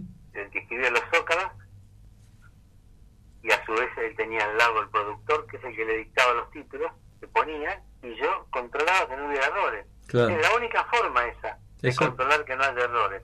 Pero además luchamos con, en los últimos tiempos, luchamos con, y vuelvo al tema inicial, el problema de la educación, obviamente. Si, no- si nosotros hace, de hace más de 10 años que venimos diciendo, la educación, por favor, se está deteriorando, no se lee, no se escribe. no- Bueno, el resu- lo- los, los resultados de esa educación están trabajando en los canales ahora. Los chicos que eran, que eran alumnos de primaria y secundaria en esa época, ahora están trabajando en los canales de televisión y, están escribiendo esos zócalos que vos ves que a veces les llaman a la, a la, a la risa y a veces a la, a la, digamos, a la desesperación, ¿no? Sí, sí, sí, sí. Sí, sí. Una, otra cosa que yo te he escuchado hablar a vos en, algunos, en algunas entrevistas y que me pareció muy interesante es que vos recomendás la lectura en voz alta, ¿no? Eh, como Sí. que eso también... Contanos un poquito por qué, por qué haces No, hincapié. mira, yo te cuento, cuando cuando yo era chico, estudiante, a mis padres les decían, señora, que su hijo lea a los buenos autores. Entonces, qué sé yo, mi, mi, mi, mi- mi madre por ahí trataba de conseguirme libros de, de autores consagrados o que, era, que, que eran de probada eficacia Claro. en el idioma. Hoy en día, o hace unos años, yo le decía a las madres de los, de los chicos que me preguntaban, eh, profesor, ¿cómo hago con la lectura? ¿Qué lea? ¿Qué lea? Yo le decía a los buenos autores, ya, ya, no- ya ni siquiera eso, que lea, y, y- y que lea, y que lea. y que Eh, lea. ¿Le gusta el deporte? Que lea el suplemento deportivo. Hay, algunos diarios que lo escriben muy bien, los, suplementos deportivos. ¿eh? Claro, claro. Eh, o que lean, no sé, el, el, el, el- el- poema del chocolatín, ¿viste?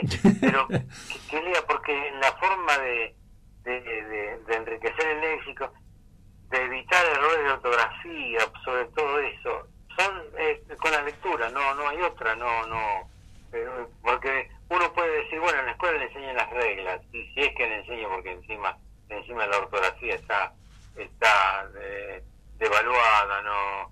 Una vez me acuerdo de una entrevista me hicieron eh, en un diario de Mar del Plata hace unos cuantos años y de título pusieron una frase que yo dije en el medio de la entrevista y, pus- y dije la ortografía la ortografía no garpa pues una expresión que vos, que vos sabés que en lo- vos que estás en los medios sabés que se usa mucho el- el- la expresión garpa o no garpa en el sentido de paga o no paga Claro. rinde o no rinde una nota una entrevista un, produ- un producto un programa una, estrella. Y, y tomaron ese comentario mío de la ortografía no garpa porque obviamente no no no no es no no no no, no atrae no es un tema no importa los chicos por ahí se le dan en, en sexto séptimo grado las normas MB NB corta pero es un, un capítulo después en la vida eh, se olvida que no lo incorporaron correctamente. Y ahí está otro de los problemas la enseñanza que es así como se deterioró la educación por por, por la, por la baja calidad también ha, ha de- ha decaído la calidad de los docentes. Lamentablemente no hay no hay formación docente no hay no hay perfeccionamiento no, hay- no se hacen cursos no no no. Estamos eh, al día en todo y bueno así no va. Claro, claro. Vos sos un, un divulgador, ¿no? O sea, en Instagram, en Facebook, en todo lo que podés, tratás de divulgar conocimientos, señalar cosas que, que se tenían que haber hecho de otra manera y demás.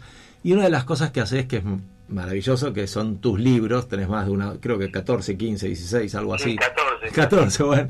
Eh, digo, cuando, cuando decidís escribir un, eh, un, un nuevo libro, eh, Esteban, ¿qué, digamos, ¿qué te lleva? ¿Qué es lo que está pasando en el momento? ¿Hay algo que sentís que no, esto se está profundizando? No, mira, ¿sabes qué pasa, Sí. Miguel? Eh, por ejemplo, Mi primer libro fue del año 96, se llamaba Y por casa como hablamos. Sí. Y en 2008, fíjate cuántos años, Ujú. saqué Y por casa como hablamos, siglo XXI. ¿Por qué? Porque la lengua va cambiando, se va reformando, la RAE, la academia, va adaptando términos, y en el año 96 había quedado muy eh, muy atrasado respecto del que saqué en 2008 porque eh, había muchas normas actualizadas. Ahora los, los tiempos pasan, 2008 a 22, y yo tengo terminado, pero no pude publicar por cuestiones, bueno, salud mía, la pandemia y demás. Sí, sí. Eh, tengo uno terminado que se llama Hablar bien, escribir mejor, y estoy esperando a ver si puedo publicarlo, ya este año no creo, por el año que viene, por ahí, porque es una actualización de, y por acá como, como hablamos 96, y por acá como hablamos siglo XXI 2008, y yo mediante eh, el nuevo. ¿Por qué? Porque, ¿qué me llama a mí a publicar? Y que hay que actualizar y que la gente no se entera, porque la- lamentablemente la, la, la RAE, y acá le cargo las tintas a la Academia Argentina de Letras, que, que es la responsable, digamos, la representante de la, de la RAE en, en Buenos Aires, en. Argentina, eh, no, no, no divulga las normas como corresponde. Y por ahí aparece en un periódico publicado, ahora la academia acepta tal palabra y, y, y, y con cuentagotas se vas enterando. Pero ustedes no saben que en diciembre del 2010 hubo cambios importantes en la ortografía que la academia, la RAE, mm, publicó y acá ni nos enteramos. ¿Cómo? Sí, claro. Ah, no, ah, no llevo más tilde solo. No, hace mucho. Ah, y tal. Bueno, y son, son eh, eh, actualizaciones. Eso es lo que me lleva a mí a escribir un libro nuevo. Y bueno, y después los otros que no tienen que ver con eso son o curiosidades idiomáticas, o mm, origen de los dichos, o em, este, palabras que, que aparecieron en los últimos años, y lo voy volcando todos en libros que, bueno, la editorial Gram, que es la que me, me publica de los hermanos maristas, eh, tiene la gentileza de publicar, y bueno, y, y hacemos difusión de esa manera, pero ese es el motivo de la escritura de mis libros. Claro. Y te sigue, y te sigue, te seguís sorprendiendo cuando de pronto empezás a investigar un tema, porque seguramente, bueno, este, vas a fondo, digo, ¿te seguís sorprendiendo en, en algunas, en algunas cosas cuando, cuando corres el velo y decís, mira, ni siquiera vos sabías cosas y Bueno, no, escúchame. Vos sabés que yo, de, los muchos que seguidores ten- que tengo en Facebook, algunos a veces ponen, por ejemplo, me escriben, ¿no? sí, O me publican en mi, en mi, mi, mi- en mi muro, ¿no? Profe, un recorte de un diario, un- una foto de un diario. Profe, qué barbaridad, ¿te fijaste? Y yo veo la palabra escrita, la palabra, y lo primero que hago, lo primero que hago, es voy al, al, al, al, RA- al- al DLE, que es el Diccionario de la Lengua Española, de la RAE, y me fijo si está, in- si está incluida la palabra. Y más de una vez me sorprendo yo porque la veo incluida. Y le tengo que responder a mi contacto, no, este, no te rías, está, es correcto. Se incorporó hace poco. Porque antiguamente, en, digamos, en las otras décadas, para que apareciera el diccionario de la RAE, había que esperar años, y cuatro, cinco, siete, hasta que apareciera la, la, la, la vigésima, la vigésima, la vigésima primera edición, la vigésima segunda, y este y aparecía y lo sacaba hasta Sacalpe en dos brutos libros con con tapa dura de lomo grueso. Sí, me acuerdo. Una fortuna, Sí. había que buscar la edición económica. Tal cual. Hoy en día, hoy en día, a- eh, la academia acepta una palabra, la incorpora al diccionario y te enterás mañana al, otro día, claro, porque lo hizo, lo hizo ayer en, en Madrid y vos te enterás hoy porque entraste a la página. claro. Entonces, eh, me sorprendo, claro que me sorprendo con algunas cosas. Pues, a- alguna vez un, alguien que asistía a uno de mis cursos se asombraba de que yo decía que yo eh, acudía al diccionario. ¿Cómo? ¿Usted acude al diccionario? Pero por supuesto soy el primero que acude al diccionario a ver cómo, eh, cuál sentido que tiene este otro término, o por qué no existe en el diccionario esa palabra. Si vos supieras, eh, Miguel, la cantidad de palabras que eh, este, utilizamos a diario y no están en el diccionario, te sorprenderías. Sí, claro. de, de término de todos los días. ¿eh? Ahora, ¿y cuál es el criterio eh, que, que tiene la Real Academia Española para incorporar una palabra? ¿Tiene que ver con, bueno, con la popularidad de esa palabra, con que todo el mundo se hizo eco y, y la tomó como Bueno, propia? En primer lugar, Sí. la, la academia es una corporación, una corporación de veintipico de academias, creo que son 23 academias. Ah, La academia argentina, la academia uruguaya, la academia colombiana, la academia guatemalteca. ¿Por qué? Porque la academia norteamericana. ¿Por Ujú. qué? Porque obviamente la gente, la, la RAE que está en España, en la calle de Felipe IV, en Madrid, no puede estar al tanto de, lo- de- de- cómo se habla en, en todo el lugar de habla hispana. Entonces, recoge los- la- las recomendaciones y el, aporte que hacen esas, esas corporaciones.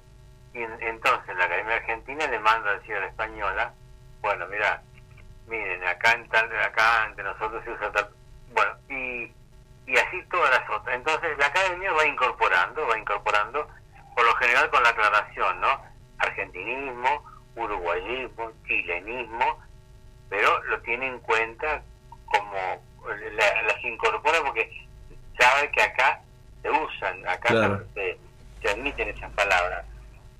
claro, claro, tal cual. Y vos que sos un exquisito de, de, de, de- de utilizar las palabras precisas, adecuadas, eh, correctas. Digo, ¿qué, nombrame dos o tres autores que, que, que de pronto cuando los, los has leído o los lees decís, qué maravilla, porque bueno, para que a vos te sorprenda algo, estamos hablando de un nivel superior al, al de los normales como nosotros. Pero digo, No, te aclaro que yo, este, Miguel, no soy, no, no soy un buen lector de libros, de Ah. texto, ¿eh? ah, No, yo soy, soy un, un ávido consumidor de diccionarios y este de manera que, bueno, sí, mi, mi formación he leído, ob- ob- obviamente, me, me gusta, bueno, Borges, por supuesto, me gusta este Mallea eh, y, por supuesto, eh, he leído cuentos de Quiroga, me, me, me gusta cómo, cómo escribía también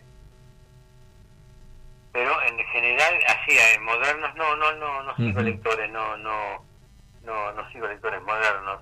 Me gustaba eh, me gusta por ejemplo eh, Baldomero Fernández Moreno en las los poemas son, son muy lindas las poesías la cosa fresca mm, casi cotidiana te diría. Pero de, de- lectores así eh, no no soy eh, la verdad que no no en ese sentido ok. Me falta, tengo una carencia en ese aspecto. Ok.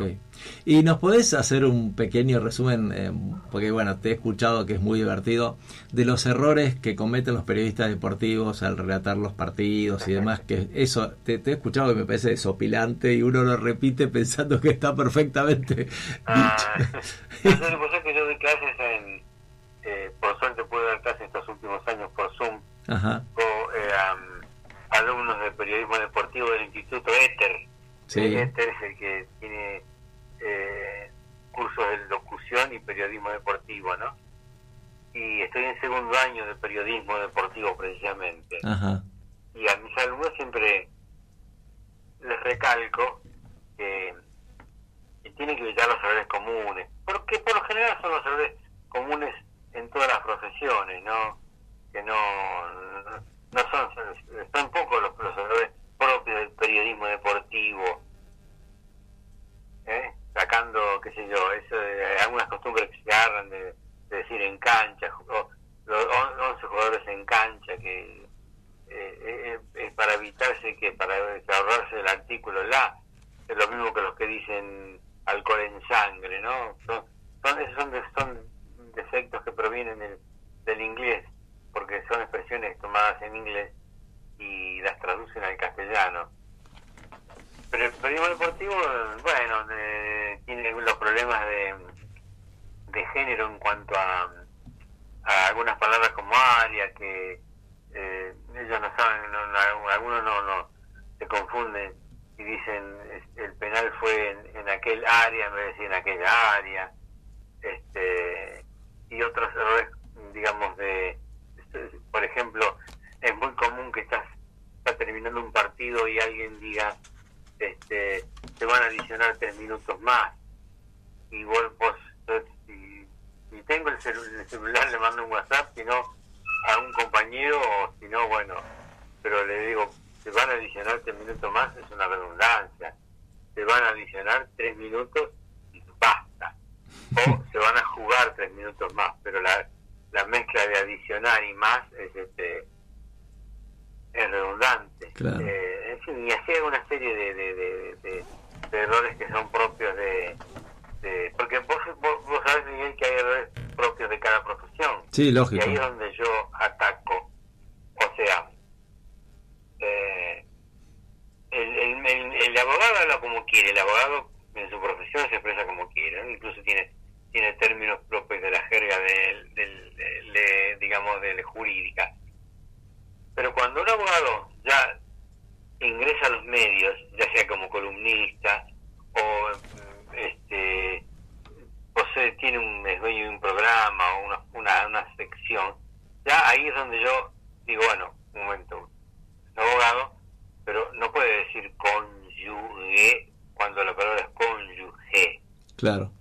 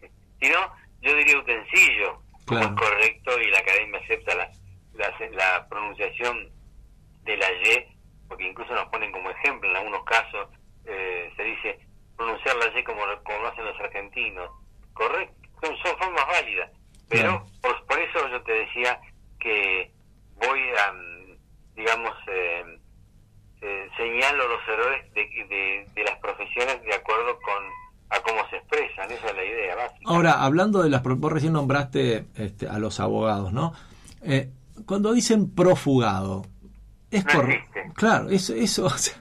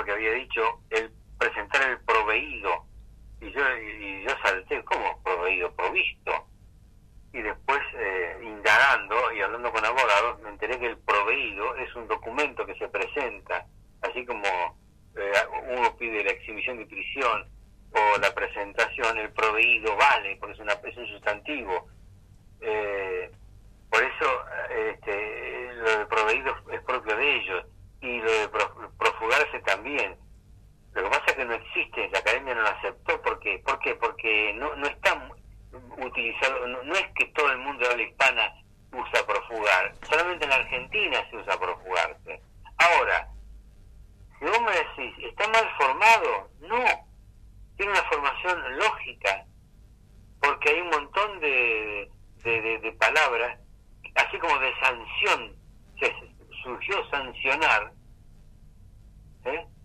este, de prófugo, vino profugar, y no está mal formada, pero no está reconocida oficialmente. La academia no lo incluye en su diccionario. Ay, no se puede usar. Mira, no, no se debería usar. Pero hay muchas palabras que hace un rato yo te nombré, palabras que no existen y las Sí. usamos, y seguramente vos las utilizás más de una vez. A ver, vos nunca le dijiste a nadie, eh, claro, pero eso que me estás diciendo vos es contrafáctico. Sí. O sea, hay que demostrarlo con los hechos. Anda al diccionario a ver si le encontrás contrafáctico. Eh, estás, estás viendo un, un programa de televisión, ¿no? Y un habla una a alguien que hace de jurado. Y dice, no, tenemos que ha- hay que ser más exigentes porque en este en este estadio del certamen eh, anda a buscar estadio. No lo vas a encontrar. ¿Y cómo se dice entonces? Estadio. Pero el estadio no es el monumental, la bombonera, el cilindro. sí, eh, también, también. O sea, se dice el estadio de Vélez y se dice en el estadio del, de, en el estadio de su enfermedad, le dicen a, un- a un, un médico al enfermo, en este estadio usted tiene que cuidarse de tal cosa. O el jurado en este estadio del certamen. Pero no estadio que no existe. Y así Claro. muchas. Claro, tal cual. Un, un tema eh, polémico es el, el del lenguaje inclusivo. ¿Qué, ¿Qué mirada tenés vos? Este, bueno, yo un poco la No, sé, pero, no pero para, para, que, para que el oyente lo sepa. Con no, no, a mí no me, no, no me representa, no me, no me dice nada.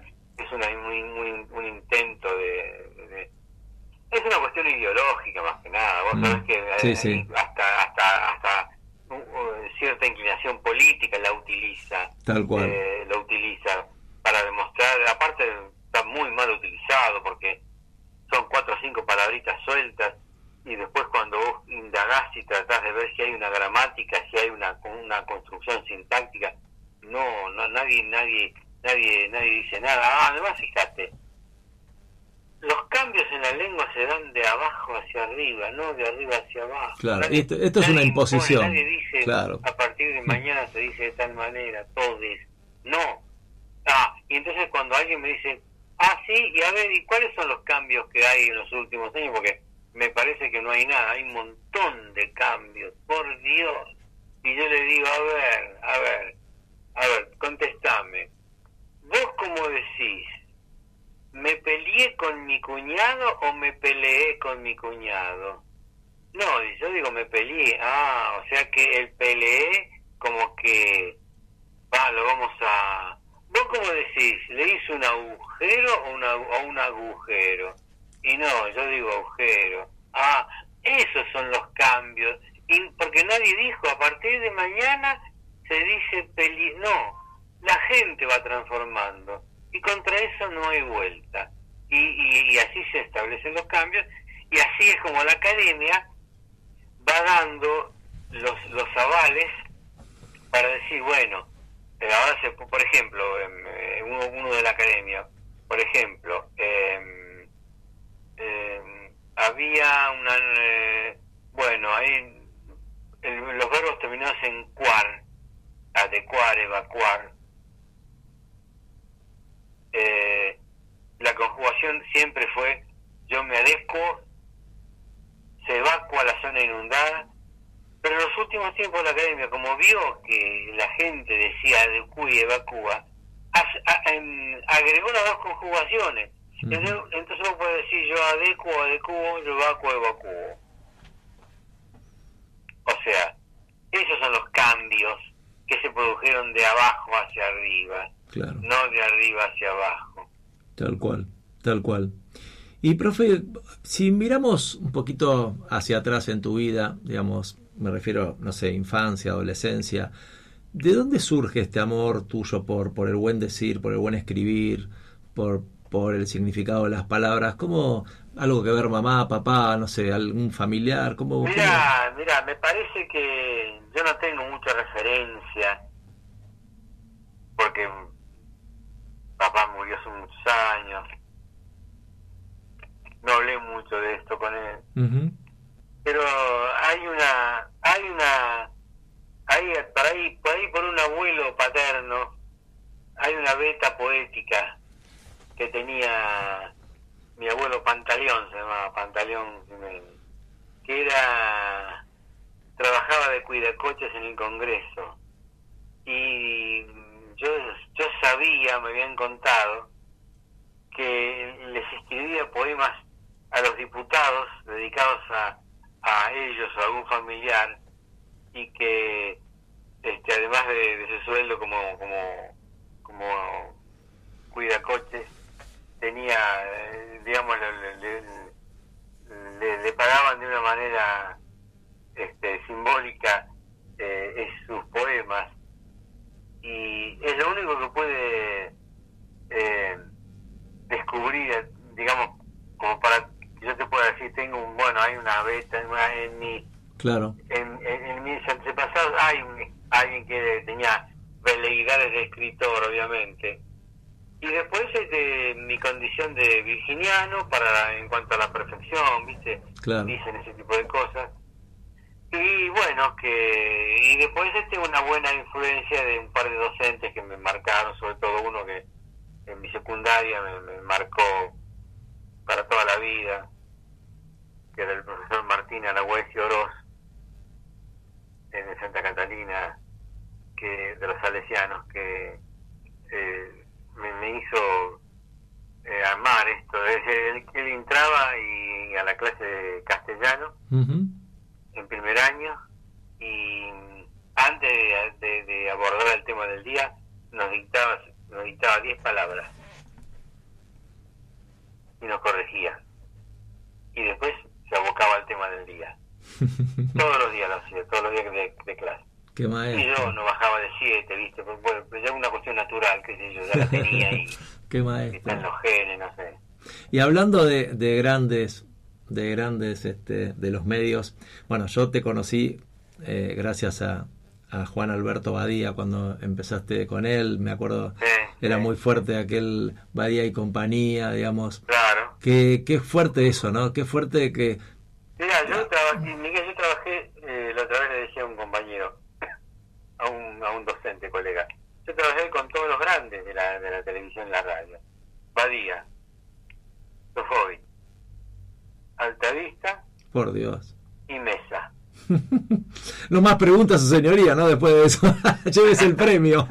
Y, y y sobre todo, ellos se nutrían de mí por lo que yo sabía, porque para, por algo me convocaron. Pero yo aprendí, viste, estuve en la, en la, en la puerta grande de la televisión y la radio con, con, con, con esas con esas bestias. Sí, como, como si estuvieras en la mesa chica, ¿no? Claro, sí, prácticamente, claro. Y con, y con el Beto, por ejemplo, ¿cómo era? O sea, si se puede contar la trastienda, él te daba libertad, vos decías... El, No, con el Beto este, eh, fue así.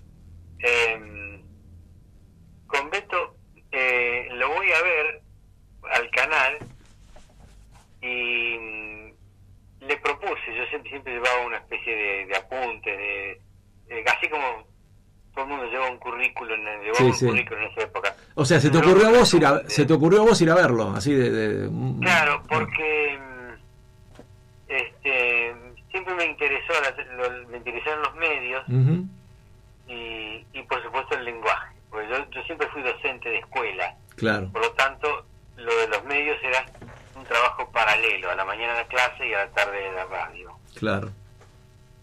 Y eh, lo voy a ver a Badía y Beto me le interesó el tema y me deriva a un productor y ese productor había sido alumno mío en un colegio. No, no te puedo creer. Sí, sí, Carlito Compaño.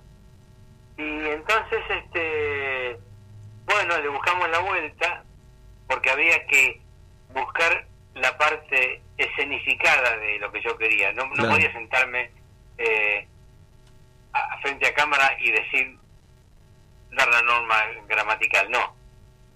Y con ese, ese muchacho ideamos la con la actuación de, de- de tres actores que yo estaba en la trastienda con ellos, eh, perdón, en, en- en el escenario, y se hacía un sketch muy breve de un diálogo con errores, con errores gramaticales. Ajá. Y después eh, se- yo explicaba la, la norma y después eh, los actores volvían a representar el, el, el- el hecho en la escena corregida, con los, sin, sin los errores. Eso fue lo, lo de, lo de Badía. Ahora, eh, mm, simultáneamente yo estaba haciendo, porque yo trabajaba en, te comenté que trabajaba en radio, eh, no te lo contesto, yo trabajaba en la parte de musicaliza- musicalización de radio, trabajaba en las discotecas. Ajá. Y una, eh, la discoteca que trabajaba era la de mm, eh, Horizonte, FM Horizonte, la de Mundo, en realidad era de Radio Mundo, cuando la, era de Amalita y la gerenciaba Fernando Marín. Y Fernando Marín en AM, yo estaba en FM, y, en AM estaba Alta Vista, Minguito, Claro. con, con, con Mune, Julio Néstor Vila y González Rivero, por supuesto. Y eh, yo estaba en lo mío, en la música. Ya había terminado lo de Badía, había pasado de Badía. Que también después pasan a la tele el mismo equipo, ¿no? Claro, pero ¿cómo, cómo, cómo, cómo, cómo paso a la tele? Porque eh, en- Alta Vista estaba en radio. Claro, claro, por eso, sí, sí, sí. Bueno, entonces, vos viste esas charlas de mingitorio que solemos tener los hombres cuando Sí. vamos al, al toilet. sí, sí, sí, sí.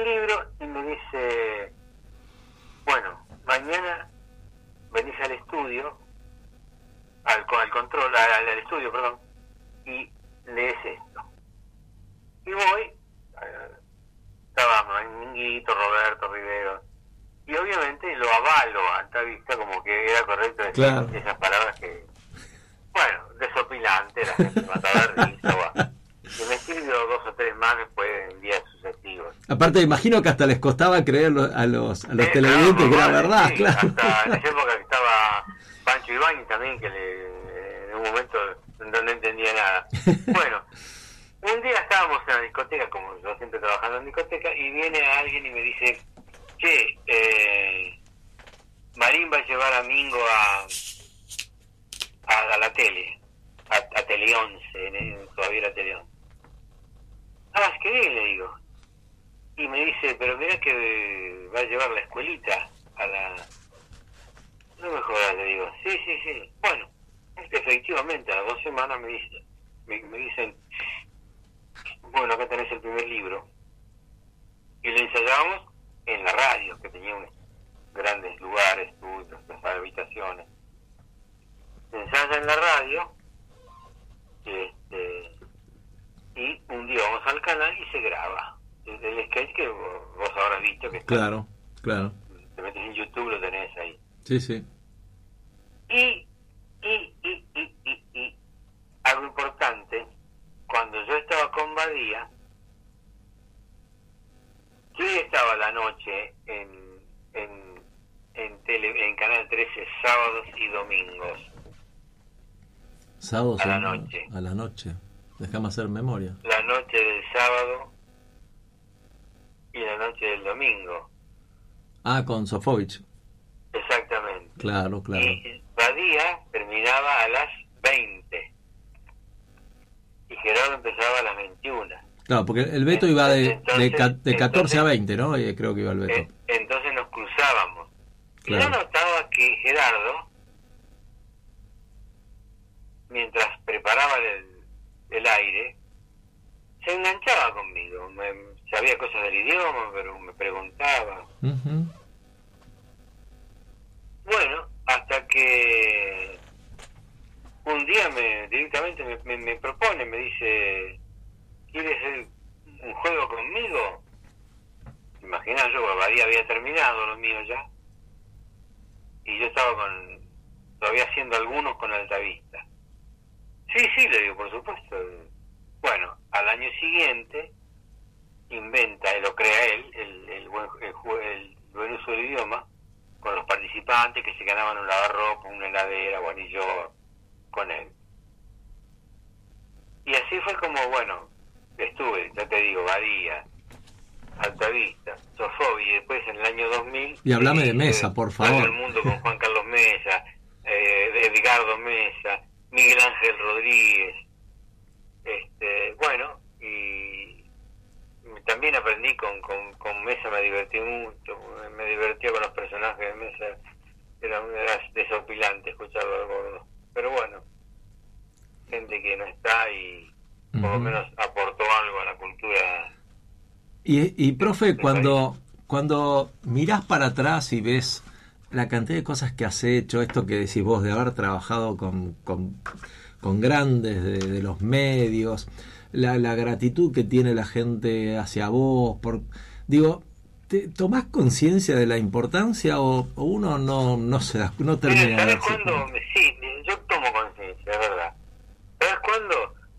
Cuando me encuentro con exalumnas como Romina Míguez, Ajá, que, que me habla maravillas y que me dice que tiene todos mis libros. sí, Y yo digo, pucha, no, no puedo, como cuando voy o me escribe alguien y me dice, yo te sigo desde que estabas con Badía y yo aprendí tal cosa con vos y yo tengo tus libros y, y, y ahí es donde, como me decís vos, y me digo, y sí, bueno, obviamente algo dejé, ¿no? Porque, porque que te reconozcan así, que pase el tiempo y vos veas que la gente te sigue recordando o, sigue acudiendo a vos o, me escriben en Facebook y me, me, me- buscan para, para eso. Y bueno, está bien, debo haber dicho al- alguna cosa, poca cosa, pero algo bien, ¿no? Ujú. ¿Sabes por qué te preguntaba? Porque una vez lo escuché a Sábato decir que la vida tenía una similitud en cuanto a la valoración de las cosas como los cuadros. Él decía que a los cuadros no se los podía disfrutar si uno se paraba frente a un cuadro, digamos, casi, eh, digamos, sin, sin distancia, ¿no? Porque decía que el cuadro se le venía encima y no podía tomar digamos, perspectiva. Y que la vida era lo mismo, que uno le daba valor a las cosas cuando pasaba el tiempo y le, y le daba el lugar que correspondía y, eh, digamos, a cada hecho. Digo, pasa eso también. Quizás vos cuando estabas Sí, con sí, ellos, tal cual. claro, que ya... Adhiero, Claro, exacto. adhiero todo eso, adhiero esa idea. Claro, por- es verdad. Cuando vos eh, lo mirás a la distancia Claro. y, y, y, y haces la evaluación y, y, pones la balanza y ves y ves dónde hacia dónde se inclina y bueno eso nos pasa a todos debe pasar a vos también con Sí, tu claro, lógico. con, Sí, sí, con- sí. con, con gente conocida lo- Totalmente. le pasa, le pasa a, lo- los, a los futbolistas a los cantantes a, la- a las actrices. Sí, mirar para atrás y ver la obra y bueno decir bueno qué sé yo, algo para algo para algo eh, mi paso en este mundo sirvió. Y si tuvieras la posibilidad, si yo, hagamos este juego, profe, yo soy un sí. productor y te doy un espacio en la tele, en la radio, te digo, profe, hace una o dos horas por día lo que quieras. ¿Qué, qué, qué te gustaría hacer? ¿Qué, ¿Qué cosas decís? Me parece que se podría hacer esto y aportar.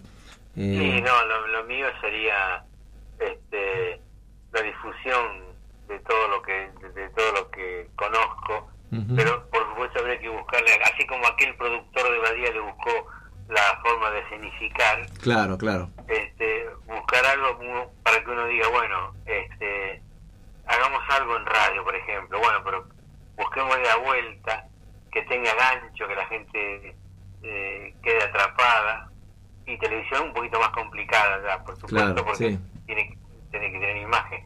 Yo de televisión tengo una idea, por ejemplo, que pero no, no, no, no creo que la llegue a nunca a porque sería sería un poquitito con, ¿cómo te puedo decir? polémica que es una, una idea mía de de, de destacar los errores de, de señalar los errores a través del, del error en sí de publicar el error ya sea que lo dice alguien o que sea escrito y Claro. explicar explicar en, pero no, no sería simpática la, eh, la tarea más vale prefiero eh, come- sí, por ejemplo, en televisión, digamos que, que alguien me, me diga, bueno, a ver qué hace. Bueno, hoy vamos a explicar el dicho. El dicho, por ejemplo, eh, eh, no hablar por boca de ganso.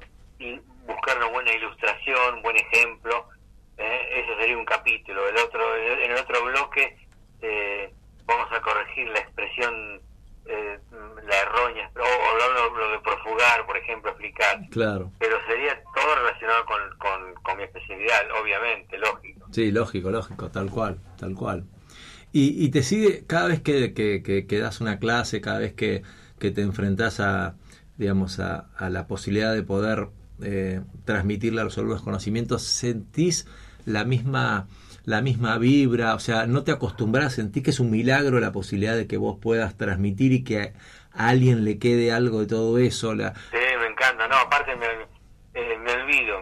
¿Viste, co- ¿Viste el, el actor o la actriz que dice, mira, con fiebre o con, o con lo que sea, pero cuando actúo Es verdad. me olvido de todo? Bueno, eh, me pasa a mí con, con, con mis clases, ahora con que doy dos veces por semana con Zoom, o cuando tengo una charla o, o viajo, ahora no hace mucho que no viajo por cuestiones obvias, pero cuando voy al interior que me tratan de mil maravillas, eh, cuando estoy en el momento me olvido de todo y, y estoy dedicado a eso y me, y, y me siento pleno y, sa- y, y satisfecho porque estoy sé que estoy transmitiendo cultura, formación, corrección idiomática y, la- y veo las caras de la gente y, y- digo, está, esto está bien porque está saliendo como corresponde, ¿no? Claro, tal cual, tal cual, eso es así. Es, vos sabés que yo tengo una definición de, de las cosas que cuando uno hace que, que le fascinan y que lo disfruta, es como si el tiempo se detiene, ¿no? No hay tiempo, es algo que no tiene tiempo. Exactamente, Es esa es la idea. tal cual. Es como, Coincido totalmente. si alguien te dice cuánto cuánto estuviste en tal cosa, ni siquiera sabes, es algo maravilloso. A mí me pasa con la radio, por ejemplo, esto de, de, de, de poder escucharte, de disfrutarte, de, de, de- de meterme en lo que decís y que imaginar el oyente disfrutando, que está cocinando, que está volviendo este, del centro con su auto. Digo, son cosas Exacto. son muy valiosas, ¿no? Cómo, cómo el, el docente tiene... eh, yo tengo la suerte de dar clases en la UBA y acá en la Universidad de San Isidro y, y, la- y, y- y el amor y, y- la gratitud que, que te devuelven los alumnos es... Y, y es cierto que uno aprende, no es, ¿Viste? no es, ¿Viste no es un verso. eso? Exacto, no es un verso, ¿eh? no es verso. No, no, aparte, eh, nosotros lo- los que damos clases, los docentes, tenemos eso. Porque vos en el momento que estás dando eh, esa clase, la charla, lo que sea, la conferencia, vos no pensás en cuánto gano, cuán- cuánto me pagan por esto, ni, ni otra cosa, ni, ni, ni el dolor que tenías a la mañana, no. Estás abocado a eso. Y, y eso es lo que te, lo que te, lo que te llena y de- después cuando terminás sí, pero en el momento sentís la satisfacción porque ves el, el ida y vuelta de la gente, de- en tu caso de los alumnos. Claro, tal cual, es verdad. Bueno, me pasó, hace un tiempo me pasó, siempre lo cuento porque es muy, digo, qué interesante cuando alguien desde un lugar quizás no tan forma, formateado, tiene una idea distinta, una mirada, una vez estaba explicando lo de la Quinta de Olivos, bueno, eh, para hacerla corta, conté que, que, bueno que fue una donación este, que se utilizaba para los presidentes y que normalmente los presidentes en ese momento lo utilizaban como lugar de fin de semana, algunos no. Bueno, estaba contando eso. Y un alumno me pregunta, profe, ¿y por qué no podría vivir también el vicepresidente ahí? Porque hay lugar, ¿no? Para que vivan los dos. y me pareció, dije, mirá qué, mirá qué interesante mirada. A mí nunca se me hubiese ocurrido pensar que podía Claro. vivir. Digo, eso es lo que tienen los alumnos, la mirada distinta. Ya, porque les abrís la mente. Claro, exactamente, exactamente. Es, es como mirar, eh, digamos, bueno, ¿te acuerdas de esa película La Sociedad de los Poetas Muertos cuando, Eh, cuando Robin Williams los hace subir al escritorio y le dice, mira el mundo de acá, qué distinto se ve, ¿no? Es sí, así, sí, tal cual. es así, es parte de eso, es una maravilla. Exactamente. Eso, eso lo compartimos los docentes nada más. ¿eh? Somos, somos egoístas en ese sentido. Ah, es, es increíble. Por eso, por eso realmente este, es, es fascinante lo que vos hacés y, y cómo lo transmitís. Y, y aparte hay una cosa que quiero destacar de vos, que es que, que la humildad que tenés para, para contar las cosas. Porque a veces uno ve en los medios gente que es un cuatro de copa que no ha hecho absolutamente nada y habla como, como si hubiese sido campeón de la Champions, ¿viste? Así todo, así todo fíjate, hoy, hoy vos hablabas de, de hacer algo en los medios, Sí. eh, Miguel. Así todo, siempre me ha costado. eh, ha- han sido buenos lugares, pero no es que no es que se mataron por venir a buscarme. ¿eh? Eh, vos sabés que el, el, el tema mío no es, eh, como, como diría o, o volvería a decir hoy, no garpa, no es que te, te están llamando, te llaman solamente cuando quieren algo curioso, algo algo fuera de lo común o cuando se enganchan con mis charlas, Claro. pero no es que, que, que es un motivo de, de- de preocupación permanente, "Ah, hay que tener esto en el aire porque sirve, no, lamentablemente todavía no lo comprenden. Sí, pero yo creo que tiene que ver, te voy a dar mi, mi modesta mirada, yo creo que tiene que ver con que vos sos un sembrador, vos sembrás. Y las cosechas no suelen ser inmediatas a la siembra. Ah. Entonces me parece que, viste que los medios en general quieren algo ya, quieren, quieren que todo genere ya. Y es como la educación, esto es, bueno, estamos hablando de lo mismo, ¿no? La educación es sembrar claro. para que en algún momento alguien recoja la cosecha. Y, y entonces, claro, eh, no, todo tiene que ser ya. Por eso los políticos, por eso los factores de poder no les interesa esto, porque necesitan No, una cosa. Y el estadista, el que. Una vez leía que, que, que aquellos que plantan un árbol sin ni siquiera imaginar que van a disfrutar de su sombra y sí pensando en las generaciones venideras, bueno, son un poco los que hacen historia. Y es verdad, es eso, es sembrar. Sí, es. En algún momento, vos decías recién, cuando vos escribís un libro, profe, pasás, eh, digamos, pasás a la inmortalidad. Porque ese libro va a estar siempre, va a existir siempre. Sí, sí, es verdad. Y son pocos los que tienen ese privilegio, ¿no? Sí, Este, es un ven- una ventaja, es verdad, una ventaja nuestra. Tal cual, tal cual. Bueno, profe, una hora maravillosa, hemos charlado con vos, la verdad que te Sí, agradezco, la verdad que no, nos, has, nos has dado un regalo muy lindo, hoy tuve la suerte de tener al ruso Berea en la primera hora y tenerte a vos en la segunda, no, no, es Sí. una cosa maravillosa, realmente te lo agradezco también a Romy, que lamentablemente por un tema de tuvo que hacer una grabación y no pudo modificar el horario. Ah, Así sí, me, me dijo. Sí, me sí, dijo. sí. Habla, una, habla con tanto amor de vos, este, que, Sí, que yo, yo lo descubrí también. es- Y ojalá pudiera mm, otro día me venís a buscar como aquella vez. Absol- sí, por supuesto. Por supuesto, te voy a buscar, olvídate. sí, sí, hacemos- me recupere, me saquen los puntos y, Sí, y genial. a. Me avisás y venís y bueno, y combinamos con Romy, con, con Gaby, con Rolf y con mis compañeros, así que, y, y te Dale, disfrutamos acá en el, en el Colegio Marín, que es lindísimo este lugar y, y la radio Sí. es maravillosa. Bueno, profe, te agradezco, que Dios te bendiga, te deseo buena y mucha salud, eh, que siga siendo Gracias, la... Miguel. Mismo para vos y los tuyos. Un beso a Romina, a tus compañeros y a tus oyentes, por supuesto, que son lo más importante. Bueno, y Silvana, te, te mando un beso grande, eh, siempre te recuerdo. Silvana, no, no- hablamos por nada de ella. Yo que la tengo, eh, le tengo el WhatsApp de ella, pero la tengo abandonada. Así mando que un beso. un beso grande, gracias. Que Dios te bendiga, profe. Gracias, Miguel, eh. Un abrazo grande. Chau, chau. Chau, Señores, el profesor Esteban Jiménez, por Dios, qué lujo, ¿eh? Guillermo, estás ahí en la operación. ¿Qué programó en el ruso Berea, el profe Jiménez? ¿Qué más se le puede pedir a la vida?